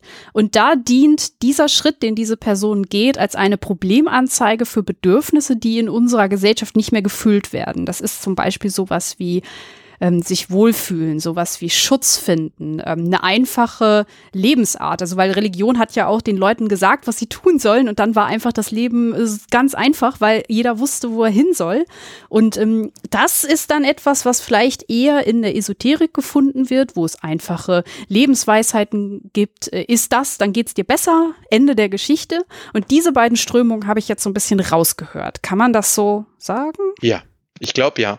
Also äh, vielleicht hast du es mitbekommen, wir hatten vor kurzem einen, eine Aufregung um Demeter zum Beispiel, ja, also eine ja, Firma, ähm, die anthroposophische Produkte herstellt und wo dann also auch ein Text veröffentlicht wird auf der Homepage, wo von einer Welt die Rede war, wo sich alle vertrauen und es keine Forschung mehr gibt. Ja, also da ist sozusagen, ja genau. Und das ist also also das ist sozusagen, die haben das dann ja auch runtergenommen und ich hoffe, sie haben aus dem Shitstorm äh, was äh, gelernt. Aber ich bin ja auch im Gespräch mit äh, mit äh, den Gruppen und sage eben auch, natürlich ist es verständlich, ähm, äh, wir haben ja selber davon gesprochen, dass äh, Forschung auch schmerzt, ja, dass es auch wehtut, äh, ständig. Ich meine, ich habe Bücher ähm, äh, aus der Evolutionsforschung, wo ich damals äh, zugearbeitet habe, die kann ich heute nicht mehr verwenden, weil sich innerhalb von, von 20 Jahren das Wissen immer und immer wieder umgewälzt hat. Ja? Also allein schon, wenn du dir anschaust, die Neandertaler, äh, dass es Kreuzungen gegeben hat und dass mhm. sogar wir auch äh, äh, Neandertaler-Gene in uns tragen, äh, das hätte vor 30 Jahren war, war das war, war, war das eine absolute äh, randständige Meinung, die man nicht ernst genommen hätte. Und heute ist es, äh, ist es Kanon, heute ist es gesichertes Wissen. Ähm, Natürlich ist Forschung immer anstrengend und, und tut auch weh, aber wir können nicht darauf verzichten. Es gibt keine heile Welt, in die wir uns zurückziehen können, äh, sondern dann fahren wir den Planeten gegen die Wand. Es gibt nur die Möglichkeit, dass wir diesen Weg weitergehen. Und ähm, die Esoterik ist da eben verführerisch, weil sie eben behauptet, es gäbe diesen anderen Weg. Und weil du das angesprochen hast, alte weiße Männer, ich habe es bewusst auch von mir aus angesprochen, weil ähm, ich bin ja jetzt selber ein, ein weißer Mann Mitte 40 und nehme also teil an, an den Privilegien, die sozusagen immer noch äh, mit meiner Hautfarbe und meinem Geschlecht einhergehen. Ähm, ich glaube aber genau deswegen habe ich doch auch dann die Verpflichtung, darüber zu sprechen, äh, das zu öffnen und dann auch zu helfen, das, das zu überwinden, dass es eben darauf nicht mehr ankommt, dass äh, Kolleginnen die gleichen Karrierechancen haben und dass wissenschaftliche Argumente bewertet werden, ob sie wahr sind, nicht dahin, wer sie ausspricht. Antoinette Brown Blackwell ist zum Beispiel eine äh, Zeitgenossin von Charles Darwin, eine Wissenschaftlerin, die ich unglaublich bewundere, eine, eine, äh, auch Pastorin, die erste der USA, ähm, wo ich immer wieder dafür kämpfe, dass sie wahrgenommen wird, weil man sie nur ignoriert hat, weil sie Frau war, obwohl ihre wissenschaftlichen Argumente für die damalige Zeit brillant und vorausschauend waren. Ähm, und äh, ich sage mal so, äh, wer sich darüber beschwert, alter weißer Mann, das sei ja selber rassistisch, da muss ich sagen, ja, also dann sind halt wir Männer gefordert, dass wir das selber tun, anstatt und dann sich in eine Jammerei zurückzulassen. Der Nietzsche hat im 19. Jahrhundert darüber gejammert, dass Feminismus bei ihm Torschluss verursacht. Der hatte im 19. Jahrhundert hatte der Angst vor Frauen. Die durften noch nicht wählen, die hatten noch keinen Zugang zu Universitäten, die hatten noch überhaupt keine Gleichberechtigung und der hat schon Angst vor ihnen gehabt. Da würde ich jetzt sozusagen sagen, Männer, kommt jetzt, jetzt ist mal gut, da müssen wir jetzt mal äh, langsam drüber wegkommen. Wir können doch nicht jede, bei jedem Schritt nach vorne in Ängste äh, ausbrechen und wieder irgendwelchen Esoterikern nachlaufen oder Rassisten nachlaufen, sondern müssen uns dann halt mit Popper äh, auf diesen mühsamen Weg machen ähm, äh, und das selber ansprechen. Deswegen ist es bei mir okay, von alten weißen Männern zu sprechen. Äh, ich leugne nicht, dass ich selber zunehmend zu dieser Kategorie gehöre, aber ich glaube, es ist eben berechtigt, dass wir diese Privilegien ansprechen und zu einer Gesellschaft eine Gesellschaft hinarbeiten, wo sie eines Tages keine Rolle mehr spielen. Ich ähm, muss ja, ich will das Fass jetzt gar nicht zu weit aufmachen, aber eine Sache möchte ich gerne noch sagen, wenn ich in diese Diskussionen komme, gerade wenn es um Gleichberechtigung geht. Ähm, bei mir ist es dann natürlich eher die Frage, ob äh, Frauen gleichberechtigt werden. Ähm, bei vielleicht ähm, People of Color ist es dann eher die äh, Frage nach, ähm, ja, ob, ob halt eben ähm, Hautfarben für sie eine Rolle spielen oder ob sie Probleme im Alltag haben, die dann eher aus dieser Richtung kommen. Bei mir geht es sehr häufig um diese Gleichberechtigungsfrage. Und ähm, ich sage dann immer, äh, Männer, seid euch klar, dass es auch für euch Vorteile hat. In der Kindererziehung zum Beispiel. Heute ist es total in Ordnung, wenn ein Mann sagt, ich will mich um meine Kinder kümmern. Er muss sich nicht mehr kaputt machen ähm, und zur Arbeit gehen und ähm, die Frau kümmert sich alleine um die Kinder. Das ist eine Riesenchance und das ist zumindest das, was ich immer entgegnete, äh, entgegne, wenn man mir so eine Diskussion aufzwingt. Ja, das kann ich aus eigenem Erleben unterstreichen. Also als wir unsere Tochter bekommen haben, unser, unsere erste, da gab es zum Beispiel diese Elternzeitregelung noch gar nicht. Und äh, ich, ich habe das unglaublich äh, genossen, dass ich Vater sein durfte. Also mhm. wir haben beide 50 Prozent gearbeitet. Und ich weiß noch, dass ich dann hier im Ort unterwegs war mit dem Kinderwagen und dann von einer älteren Dame äh, angesprochen wurde über einen Gartenzaun, klassisch schwäbisch. Herr Blume, äh, was machen Sie denn hier? Sind Sie arbeitslos oder haben Sie Urlaub? Ah. Also ein Mann an, an einem Wochentag mit dem Kinderwagen und ich weiß noch, dass ich damals dann geantwortet habe, ich, ich promoviere. Also das war sozusagen, das war, äh, aber das hat mich schon getroffen, aber es ist eben, wie du sagst, es ist eine Freiheit. Äh, ich darf heute auch Vater sein, ja. Jetzt gerade im Lockdown bin meine Frau zwei Tage und ich drei Tage äh, betreuen vormittags die Kinder, äh, die nicht in die Schule können. Und äh, da kann man jetzt sagen, ja, dann hat er beruflich äh, nichts erreicht. Doch, ich habe alles erreicht, wissenschaftlich, beruflich, ich bin glücklich. Und genau deswegen kann ich mich auch um meine Kinder kümmern und kann mehr sein als ein Vater, der nur am Wochenende den Scheck abwirft, äh, sondern wirklich sozusagen äh, präsent sein. Das ist doch auch, das ist doch auch Freiheit. Ich glaube halt, dass sich diese Themen nicht so trennen lassen und weil wir jetzt schon so mutig sind und ich jetzt wahrscheinlich wegen Fleisch da schon Ärger bekommen werde, spreche ich äh, gleich die Fantasy an.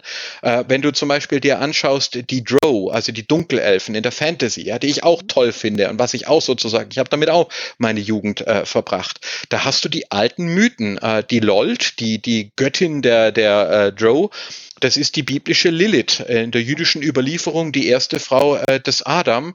Ähm, dort sind die Frauen äh, sind äh, dieser bösen Göttin äh, dienend, haben schwarze Hautfarbe, äh, bedrohen die lichtvolle Oberwelt ähm, und sind mit Peitschen unterwegs und massakrieren Männer. Und der Drist der Urden, der da ausbricht, ist der klassische, der, der junge Mann, der sich endlich da aus der würgenden Umarmung der, der Frauen befreit, seiner Mütter, Schwestern und dann endlich ans Licht kommt, äh, nämlich dorthin, wo die echten Kämpfer und äh, die echten, ja, äh, guten weißen Menschen unterwegs sind. Wenn man das so anschaut, dann kann man sagen, äh, das äh, war vielleicht in den 70er Jahren noch okay, aber die Joe heute gehen halt eigentlich gar nicht mehr. Ähm, da ist, da steckt halt noch ganz viel Rassismus, Frauenfeindlichkeit, Esoterik äh, eben auch drin. Ich sage nicht, dass wir das deswegen alles aufgeben sollten. Wir sollten uns das aber bewusst sein und, und weiterentwickeln. Und jetzt zum Beispiel mit meinem Jüngsten kann ich jetzt äh, Prinz der Drachen anschauen, wo es schon okay ist, dass Helden unterschiedliche, Heldinnen unterschiedliche Hautfarben haben und zum Beispiel auch mal ein Königspaar aus Frau-Frau bestehen kann, ähm, was in den USA für ziemlichen Ärger gesorgt hat, aber was äh, auch ein Stück weit eine, eine Normalisierung ähm, einfach äh, darstellen kann. Dann gibt es natürlich viele Leute, die sagen, ja, da werden ja alle Konflikte geleugnet, ja, wie bei Bridgerton, das wird das ist ja unfair, da wird ja jetzt einfach sozusagen so getan, als ob immer alles Johannes Dufte gewesen wäre.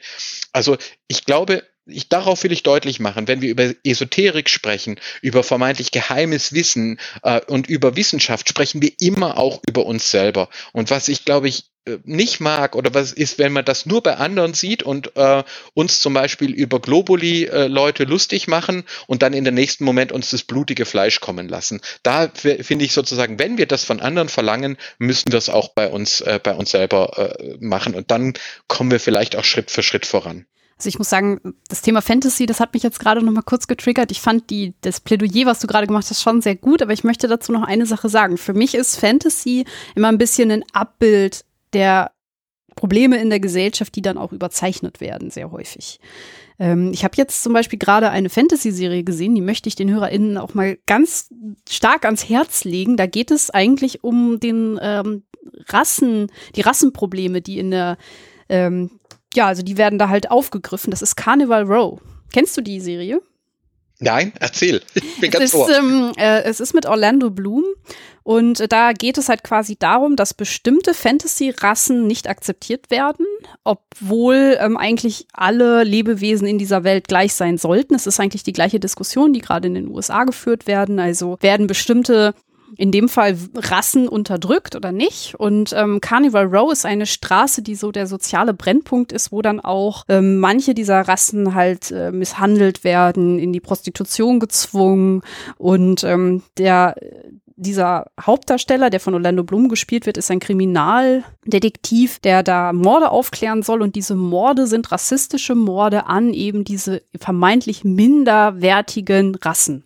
Und ähm, das ist halt sehr gut aufgearbeitet, wie diese Gesellschaft da rauskommen möchte oder wie sie halt auch dann vielleicht mit umgeht, dass es eben, man sich da weiterentwickeln muss und eben eine tolerante, offene Gesellschaft werden sollte. Das finde ich wirklich super spannend, weil ähm, also auch da muss ich wieder vorausschicken, ich äh, bin auch durch äh, äh, Herr der Ringe Phase gegangen und äh, liebe das. Ich habe sogar ein Radiostück pro produziert über, über äh, Tolkiens Mythentheorie. Das ist auf YouTube immer noch äh, zu finden. Und gleichzeitig bin ich aber auch ganz bei dir, dass Fantasy eigentlich auch immer ihre Zeit reflektiert, auch die ja, genau. Probleme ihrer Zeit. Also bei Tolkien war zum Beispiel erstmal ganz klar, dass Frauen nicht gleichberechtigt sind. Also da, man hat ja für die Verfilmung da die Arwen extra noch abgegradet, damit Frauen überhaupt eine Bezugsperson finden können. Und zum Beispiel hat er die Zwerge nach den Juden äh, äh quasi entworfen und hat darüber auch gesprochen. Also ähm, die Juden, die quasi da wegen äh, äh, Geld und Goldgeilheit äh, die bösen Mächte geweckt haben und dann ihre Heimat verloren haben, die sie jetzt unbedingt wieder gewinnen wollen, ja, ähm, und äh, dann auch wiederum, auch äh, im Hobbit beispielsweise wiederum dem, dem, äh, den, den Schätzen verfallen, der Macht des, des Schatzes, aber doch zu den guten Völkern gehören. Wenn man sich das heute anscha äh, anschaut, muss man sagen, huch, also uh, ähm, ja, und also übrigens auch, könnte man auch sagen, äh, die, die dunklen Rassen der Menschen, ja, oder wenn das also dieses Bild, dass die äh, Zwerge also ihre alte Heimat wieder, äh, wieder haben wollen, wer sind denn dann eigentlich die Orks? Also das ist eigentlich, das ginge heute halt gar nicht mehr. Ähm, also ich würde da auch sagen, quasi, äh, da gilt das Gleiche, was wir gerade über alle anderen Wissensformen gesagt haben, auch in der Fantasy. Wir müssen sie jeweils vor dem Hintergrund ihrer Zeit sehen. Und Fantasy darf sich auch entwickeln. Ich glaube, die Serie, die du gerade erwähnt hast, ich werde mir das auf jeden Fall anschauen, ähm, äh, ist ebenso eine Entwicklung und ein, ein Schritt nach vorne. Also kein Wissensbereich bleibt davor äh, verschont. Alexa Waschkau ist zum Beispiel als Erzählforscherin da, glaube ich, jemand, mit dem man darüber auch mal ganz toll vielleicht auch ja sprechen kann. Ich habe sie mal in meinem Podcast eingeladen zu verschiedenen Erzählformen, weil ich eben zum Beispiel glaube, dass wir im Bereich Fantasy und Märchen, ähm, dass wir auch da noch viel zu lernen haben ähm, hm. und dass uns auch das weiterbringen kann. Ähm, und das ist dann eben sind nicht wissenschaftliche Erzählformen, die aber trotzdem, ich glaube, niemand wird behaupten, dass die deswegen bedeutungslos wären oder wirkungslos loswerden. Ich kann an der Stelle ähm, auch eine Folge empfehlen. Also deine Folge mit Alexa werde ich auf jeden Fall in den Shownotes verlinken, aber auch meine, die ich mal mit Alexa aufgenommen habe. Da ging es um ja, Verschwörungsmythen als Erzählform. Also wir haben uns mal angeguckt, wie sich ähm, ja die einzelnen Erzählformen unterscheiden und was dabei die Verschwörungserzählung besonders macht. Also insofern kann ich da nur einsteigen und auch das Thema habe ich mal mit ihr diskutiert, weil auch ähm, ich finde, dass sie eine sehr tolle Person ist, die genau das sehr gut kann und ähm, ja, da sehr viel Wissen hat. Genau, also da sind wir uns einig. Und dann hattest du ja auch dieses Gespräch zum Beispiel mit, äh, ich glaube, Frau Schießer war Name genau. der Psychologin aus, aus Österreich, der Kollegin will ich sagen, wo es ja auch um das Thema Sekten ging, ja, mit, mit äh, ähm, äh, Gurus an der Spitze. Und ich glaube, wir sehen jetzt in dieser Folge kommen diese Stränge so ein bisschen zusammen. Ja, da ist sozusagen ja auch. Und sie hatte ja auch geschildert, das gibt's im religiösen Bereich, das gibt's aber sogar im Fitnessbereich, ja, dass dann Leute sagen, hier, ähm, diese Übungen ähm, und diese ähm, äh, Nahrungsergänzungsmittel, die machen dein Leben schöner und besser und äh, vertrau der Pharma-Lobby nicht, weil die wollen ja nur, dass du krank bleibst und so weiter. Das heißt also, wieder sind wir hier bei diesem Thema, ja, was ist gute Autorität, ähm, was ist gutes Wissen, was ist schlechte Autorität, was ist unhaltbares Wissen. Und da wird uns ein plumper Reduktionismus, der sagt, ähm, alle, also wir schaffen jetzt auch die Menschenrechte ab ähm, und wir schaffen das Bedürfnis der Menschen nach Geschichten ab, wird uns da genauso wenig nicht weiterhelfen wie auf der anderen Seite anything goes, äh, so ein Relativismus, ja, jeder so wie er möchte, sondern tatsächlich diese mühsame evolutionäre Erkenntnisarbeit nach Popper, ähm, den wir sicher auch weiterschreiben müssen, der auch Fehler, also in seinem Platon-Buch sind auch ein paar Schnitzer drin ähm, äh, und trotzdem immer weitergehen. Das ist so die Hoffnung, die ich habe. Und dann können wir quasi Esoterik äh, in Exoterik ähm, überführen, dass wir eben wirklich sagen, okay, warum fragen die Leute diese Produkte und äh, diese Dinge nach? Und gibt es auch äh, Formen, wie wir die beantworten können, ohne dass wir damit Menschen schaden? Ja, das mhm. fände ich, fände ich ganz arg klasse. Ich habe persönlich zum Beispiel, würde mich sehr interessieren, wie ist das?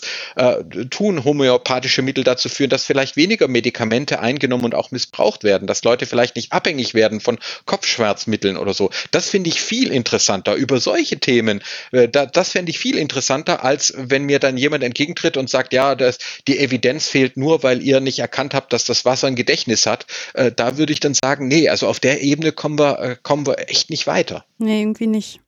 Du hast jetzt gerade das Thema Gurus angesprochen und wir haben ja eigentlich auch da wieder ein Muster, um so ein bisschen zum Thema zurückzukommen. Wir haben jetzt ja einen sehr großen Bogen gemacht. Ja. Ähm, in, in der Religion gibt es sowas wie eine ähm, Autoritätsperson. Das ist dann entweder der Papst oder man sagt halt der Priester in, in einem Dorf, der ja auf die Leute schon immer sehr viel Einfluss hatte.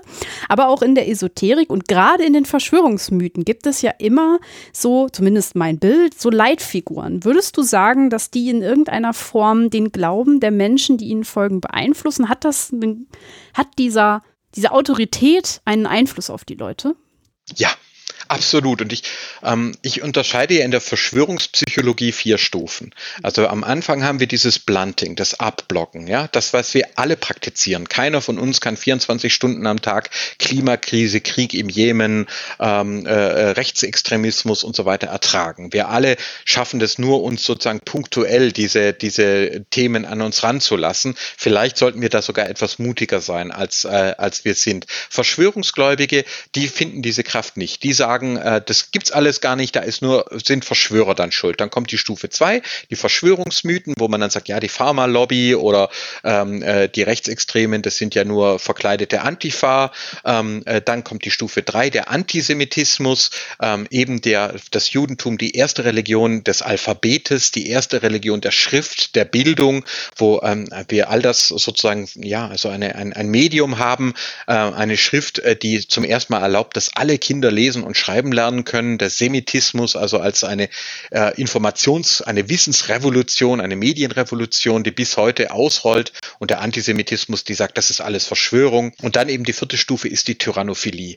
Das ist dann eben, äh, ich glaube, ich bin das Opfer einer riesigen Weltverschwörung. Jetzt suche ich mir denjenigen, der mich da befreien kann. Und da fließen dann Religion und Politik und Recht ineinander, so wie wir es heute in der Diskussion mhm. über Esoterik, Medizin auch haben. Ja, ein Donald Trump, der, der steht dann über den dem Gesetz. Ein Donald Trump, der steht über der Religion, der kann sich für die Kirche hinstellen und die Bibel hochhalten, obwohl jeder weiß, dass der sonntags nicht in Gottesdienst geht und äh, nicht mal sagen kann, was seine Lieblingsstelle in dem Buch ist, äh, dass er da, äh, dass er da hochhält.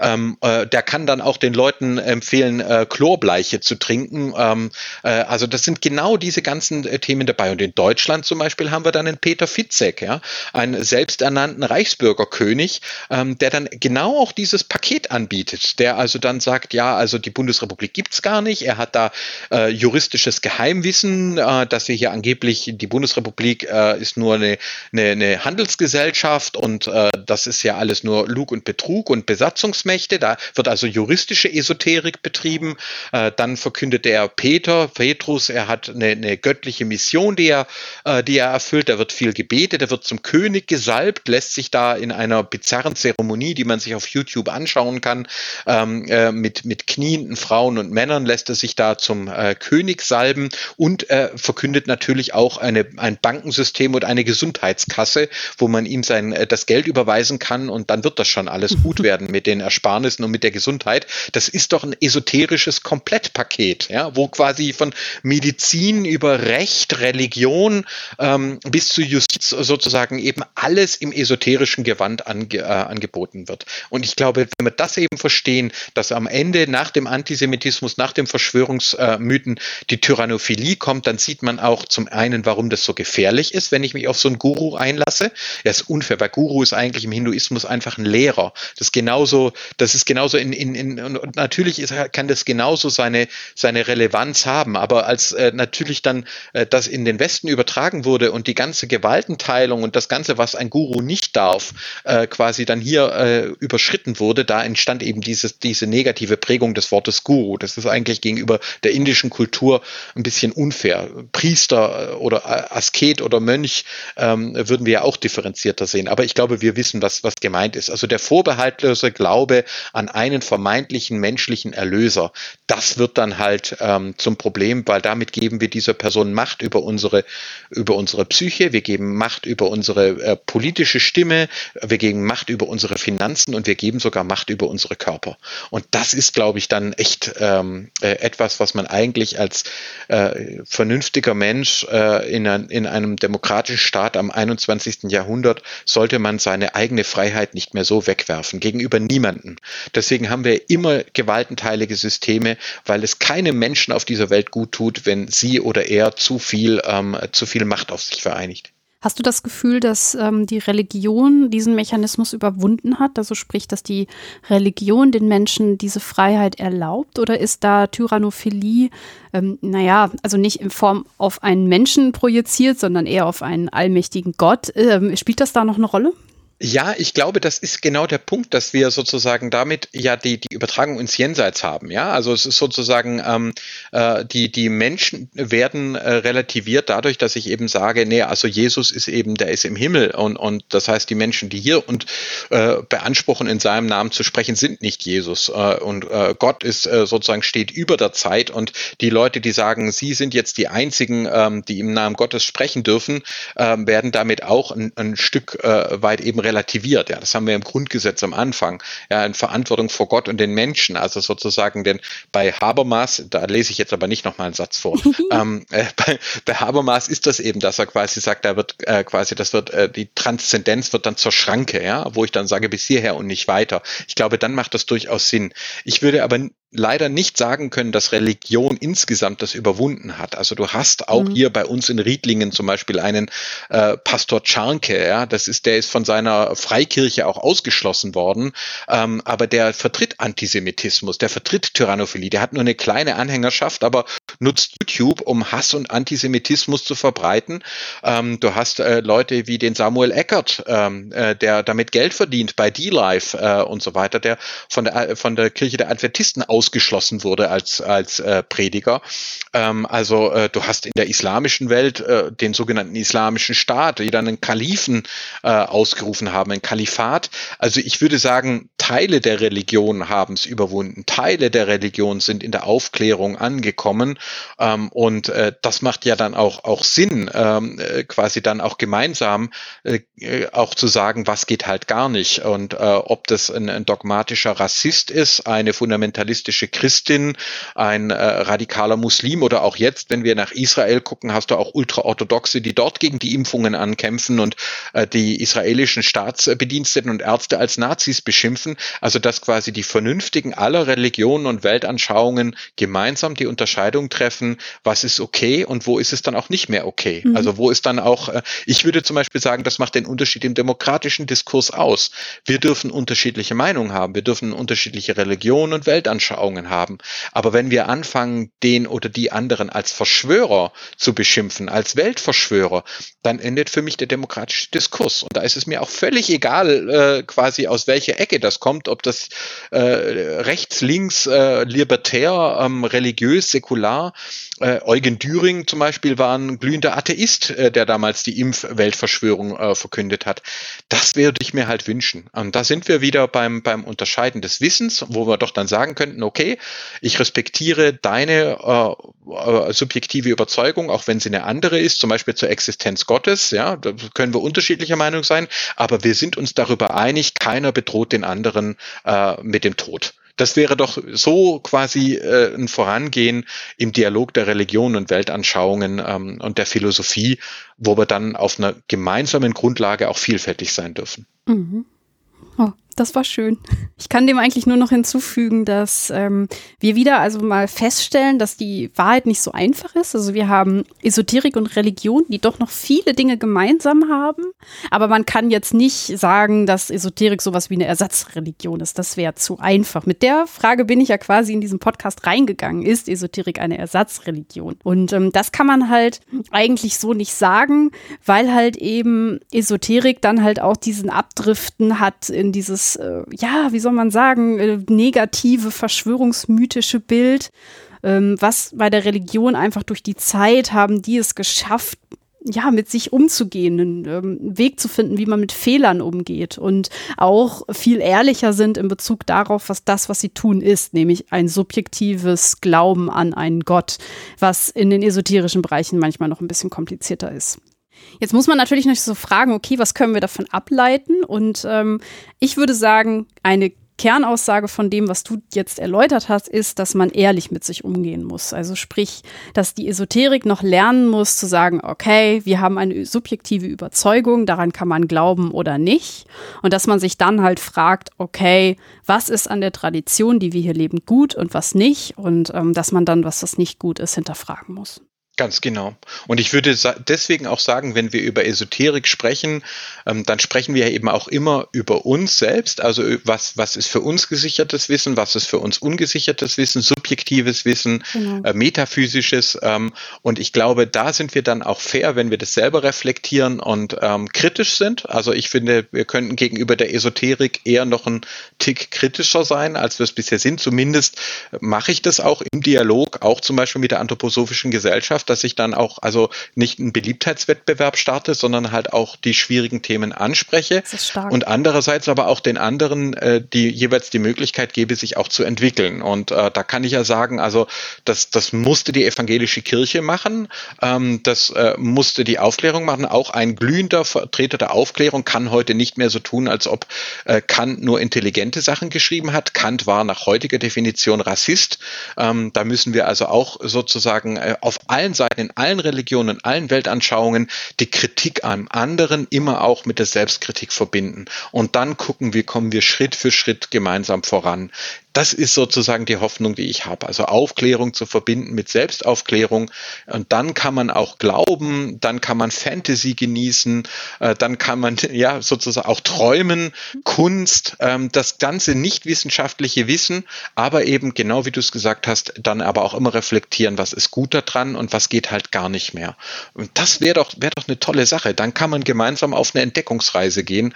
Ähm, und vielleicht haben wir dann als Menschheit noch die besten äh, Jahre vor uns. Ich bin mir nur nicht sicher, dass wir noch so arg viel Zeit für solche Findungsprozesse haben. Und äh, auch das ist ein Grund, warum ich das Thema Fleisch angesprochen habe, äh, weil halt die Klimakrise und äh, CO2 und Methan und die Verschwendung von Energie, das ist ja nicht so, dass wir das noch 100 Jahre einfach so weitermachen könnten.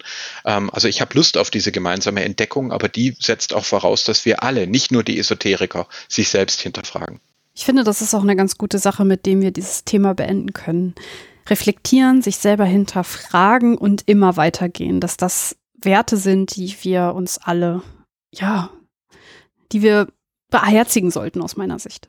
Ich danke dir, ja, so würde ich es auch sagen. Das Gespräch hat mir wieder unheimlich Freude gemacht. Ich hoffe, wir haben die Zuhörerinnen und Zuhörer jetzt nicht sozusagen, ja, weil wir doch wirklich in die verschiedensten Bereiche reingeguckt haben. Wir hätten jetzt auch einzelne Themen wie Homöopathie oder so vertiefen können, aber ich glaube, wir haben da diesen ganz weiten Ansatz gemacht und ähm, äh, hätten wahrscheinlich jedes einzelne Thema äh, nochmal vertiefen können. Äh, bei Fantasy konnten wir uns kaum bremsen, aber, aber vielleicht ist es ja gelungen, ähm, so einfach auch rüberzubringen, dass eigentlich so die diese Arbeit am Wissen, äh, dass das ja eigentlich auch was, was unheimlich Spannendes und Schönes sein kann. Und da kann jede und jeder mitmachen. Und jetzt sag doch nochmal, wie diese Serie hieß. Carnival Row. Carnival Row. Das, Schick dir einen Link. Das nehme ich mit. Ich danke dir. Also ich habe das Gespräch auch sehr genossen. Es war wieder ein großes Fest an ganz vielen Dingen, die ich noch nicht wusste. Und ähm, schon alleine deswegen vielen, vielen Dank, dass du dir die Zeit genommen hast und ähm, ja, mir Rede und Antwort gestanden hast zu einem doch nicht ganz einfachen Thema. Sehr gerne. Dir alles Gute und wenn mal wieder ein Thema ansteht, melde dich, bin gerne wieder da. Und an euch, liebe HörerInnen, falls ihr noch Fragen habt oder zur Sendung einen Kommentar las dalassen möchtet, könnt ihr das tun. Auf meiner Seite könnt ihr auf den Sendungstitel klicken. Wenn ihr nach unten scrollt, findet ihr eine Kommentarfunktion. Da würde ich mich immer sehr freuen, wenn ihr Anmerkungen habt oder ähm, Kritik oder auch Lob loswerden wollt. Das ist wirklich sehr cool. Und an die Spotify-Hörer, ich würde mich natürlich wie immer freuen, wenn ihr mir ein Abo dalasst und ähm, wenn ihr bei iTunes diesen Podcast bewerten würdet, würdet ihr mir in der Sichtbarkeit sehr helfen. Dann kommen wir zum letzten Teil der Sendung. Im letzten Teil der Sendung gebe ich meinem Gast ja immer gerne ein Horoskop mit auf den Weg, so als kleinen Rausschmeißer. Und für dieses Thema habe ich mir natürlich mal wieder ein passendes Horoskop für dich, Michael, rausgesucht. Ich habe nämlich rausgefunden, dass nicht alle Sternzeichen an, äh, also religiös sind. Es gibt vier Sternzeichen, die nicht religiös sind. Und unsere beiden sind dabei. Oh, schieß los. Magst du noch mal dein Sternzeichen sagen? Nur. Ich bin, ich bin Zwilling, wobei äh, wir ja jetzt über Esoterik sprechen. Also ich will mal klarstellen, ich glaube nicht an Sternbilder, aber ich werde von der Tradition eingeordnet als Zwilling. Ich glaube, da äh, glauben wir alle nicht dran. Es ist ja nur ein kleiner Gag. Ähm, ja. Ich muss auch sagen, was mich, was mir daran immer so gefällt, ist, also zum einen, es gibt zu jedem Scheiß Horoskope, weil ich denke mir nicht immer Sachen aus. Ich lese das gleich auch einfach so vor, wie es hier steht. Und das zweite ist, jeder kann was dazu erzählen, weil halt mit Horoskopen hat jeder irgendwie schon mal zu tun gehabt. Es gibt Geschichten ohne Ende und ähm, dann lockert man die, ähm, die Sendung meistens noch mal ein bisschen auf. Naja, und es ist ja wieder genau das, worüber wir gesprochen haben, soziale Identität. Ja. Was bist du? Ja, da wird man einer sozialen Gruppe zugeordnet. Ja, Zwillinge sind so und dann hat es aber auch mit dem eigenen zu tun, da wird abgeglichen. Jetzt sag mal, was du bist. Äh, Widder. Ach so, ja, dann. Zwilling, ne? Ja. Der entschlossene Zwilling interessiert sich zwar für Philosophie und Religion, kann aber nicht glauben, dass irgendetwas stimmt, was die Bibel, der Talmud oder der Koran den Menschen predigt. Er analysiert gerne die dort gemachten Aussagen und grübelt über deren Wahrheitsgehalt nach. Doch letztendlich bleibt dieses Sternzeichen skeptisch und kritisiert vehement die Dinge, die die Religion und deren Vertreter, die Geistlichen, von den Menschen verlangen. So ein Humbug, flucht der Zwilling oft leise vor sich hin. Ja, mei.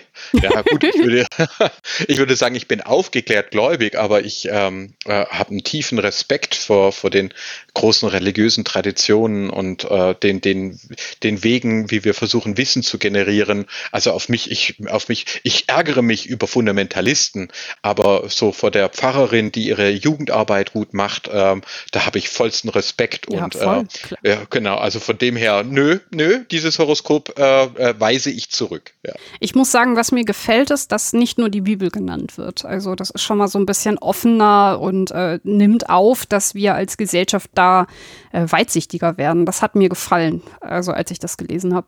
Ja, du hast den Talmud, ähm, da kam jetzt auch in dem Horoskop vor und ich hatte ja das erwähnt, ich habe es vorher weggelassen, weil ich gedacht habe, die Zeit reicht nicht, aber jetzt flechte ich es noch schnell ein. Gerne. Weil, äh, genau, weil wir hatten es ja davon, ja, wie kann es eigentlich sein, dass wir behaupten, alle Menschen hätten eine gleiche Würde, obwohl wir doch so unterschiedlich sind, auch unterschiedlich aussehen und so weiter. Und im Talmud hast du dazu die wunderschöne Geschichte, ähm, das ist die jüdische Auslegung der Bibel, also mhm. die erste Schicht, ähm, dass ähm, damit Gott seine Größe zeige, denn wenn ein menschlicher Herrscher äh, Münzen präge, dann sehe dieser Herrscher auf jeder Münze immer nur gleich aus. Ja, mhm. also so, wenn man ja, da ja. sieht man ja genau. Aber äh, wenn Gott eben den Menschen präge, dann zeige er sich in jedem Menschen anders. Mhm. Also die Vielfalt wird sozusagen schon im Talmud, es ist ein Text, der ist um die 2000 Jahre alt, da wird schon die Vielfalt der Menschen ähm, als äh, der Beweis für was Größeres, als Beweis äh, ja eigentlich für das Göttliche genommen. Und das ist zum Beispiel eine Gedanken, den finde ich gar nicht Humbug. Nee, auf keinen Fall. Also es ist ja, wir haben ja auch rausgearbeitet, dass ähm, Religion ja auch immer so ein bisschen mit der Zeit gegangen ist und ähm, dann halt auch aufgrund der Zeit sich immer verändert hat und die Probleme der Zeit aufgenommen hat. Und ähm, ja, dass, dass sie Vorreiter waren dann auch manchmal, ne? Vielleicht jetzt ja, gerade. Manchmal nicht, nicht genau, genau. Äh, wahrscheinlich wird man sogar fairerweise sagen, es gab immer beides. Also ja, du hattest immer, du hattest immer in jeder Phase Fundamentalisten und, und Leute, die dagegen gekämpft haben und du hattest auch immer Leute, die zum Beispiel äh, für die Abschaffung der Sklaverei gekämpft haben ähm, und so. Also Antoinette Brown Blackwell war eben eine, äh, die, die progressiv war und die die Evolutionstheorie akzeptiert hat und ähm, quasi da auf der progressiven Seite kämpfte. Ähm, aber die kennt man heute nicht mehr. Den Ku Klux Klan dagegen, den kennt jeder. Und das ist sozusagen vielleicht eher auch hilfreich zu erkennen. Es gab immer und es gibt in jeder großen Religion immer beides und in jeder Weltanschauung. Und es liegt ja auch ein bisschen an uns, was wir eigentlich anerkennen und fördern. Also jetzt habe ich sogar noch mal ein Plädoyer für Antoinette Brown Blackwell hier reinbekommen, ohne ihr Sternzeichen zu kennen. Das muss man ja auch gar nicht. ja, da sind wir aber wieder, da schließt sich der Kreis. Also wir müssen halt gucken, okay, was ist gut und was ist nicht gut, womit wollen wir weitermachen und womit nicht. Und im Zweifel ist es dann auch gar nicht so wichtig, ob die Wissenschaft das belegen kann, wenn es um Menschenrechte geht. Das ist einfach etwas, worauf wir uns als Gesellschaft einigen. Ja, Welt 3 würde Popper sagen, ja, da sagen wir, das gilt genau. und das setzen wir auch durch, genau. Ja. Und ähm, ja, es ist halt von den Leuten, die der Esoterik sich zugewandt fühlen oder vor allem dann auch bei den Verschwörungsgläubigen, gerät sowas halt ins Wanken. Und äh, wir müssen als Gesellschaft gucken, wie wir damit umgehen, dass es Leute gibt, die sich von diesen Werten verabschieden und ähm, ja, ich sag jetzt mal, für uns eine Lösung finden, wie wir, ich sage jetzt mal, ähm, ja, diese Leute einfangen, indem wir ihre Bedürfnisse vielleicht auch erkennen und dann halt sagen, okay, ähm, komm zu uns oder komm in eine andere gesellschaftliche Struktur und ähm, ja, wir, wir nehmen dich wieder auf, komm zurück zu uns, vielleicht jetzt mal ganz äh, Ganz genau, so würde ich sagen.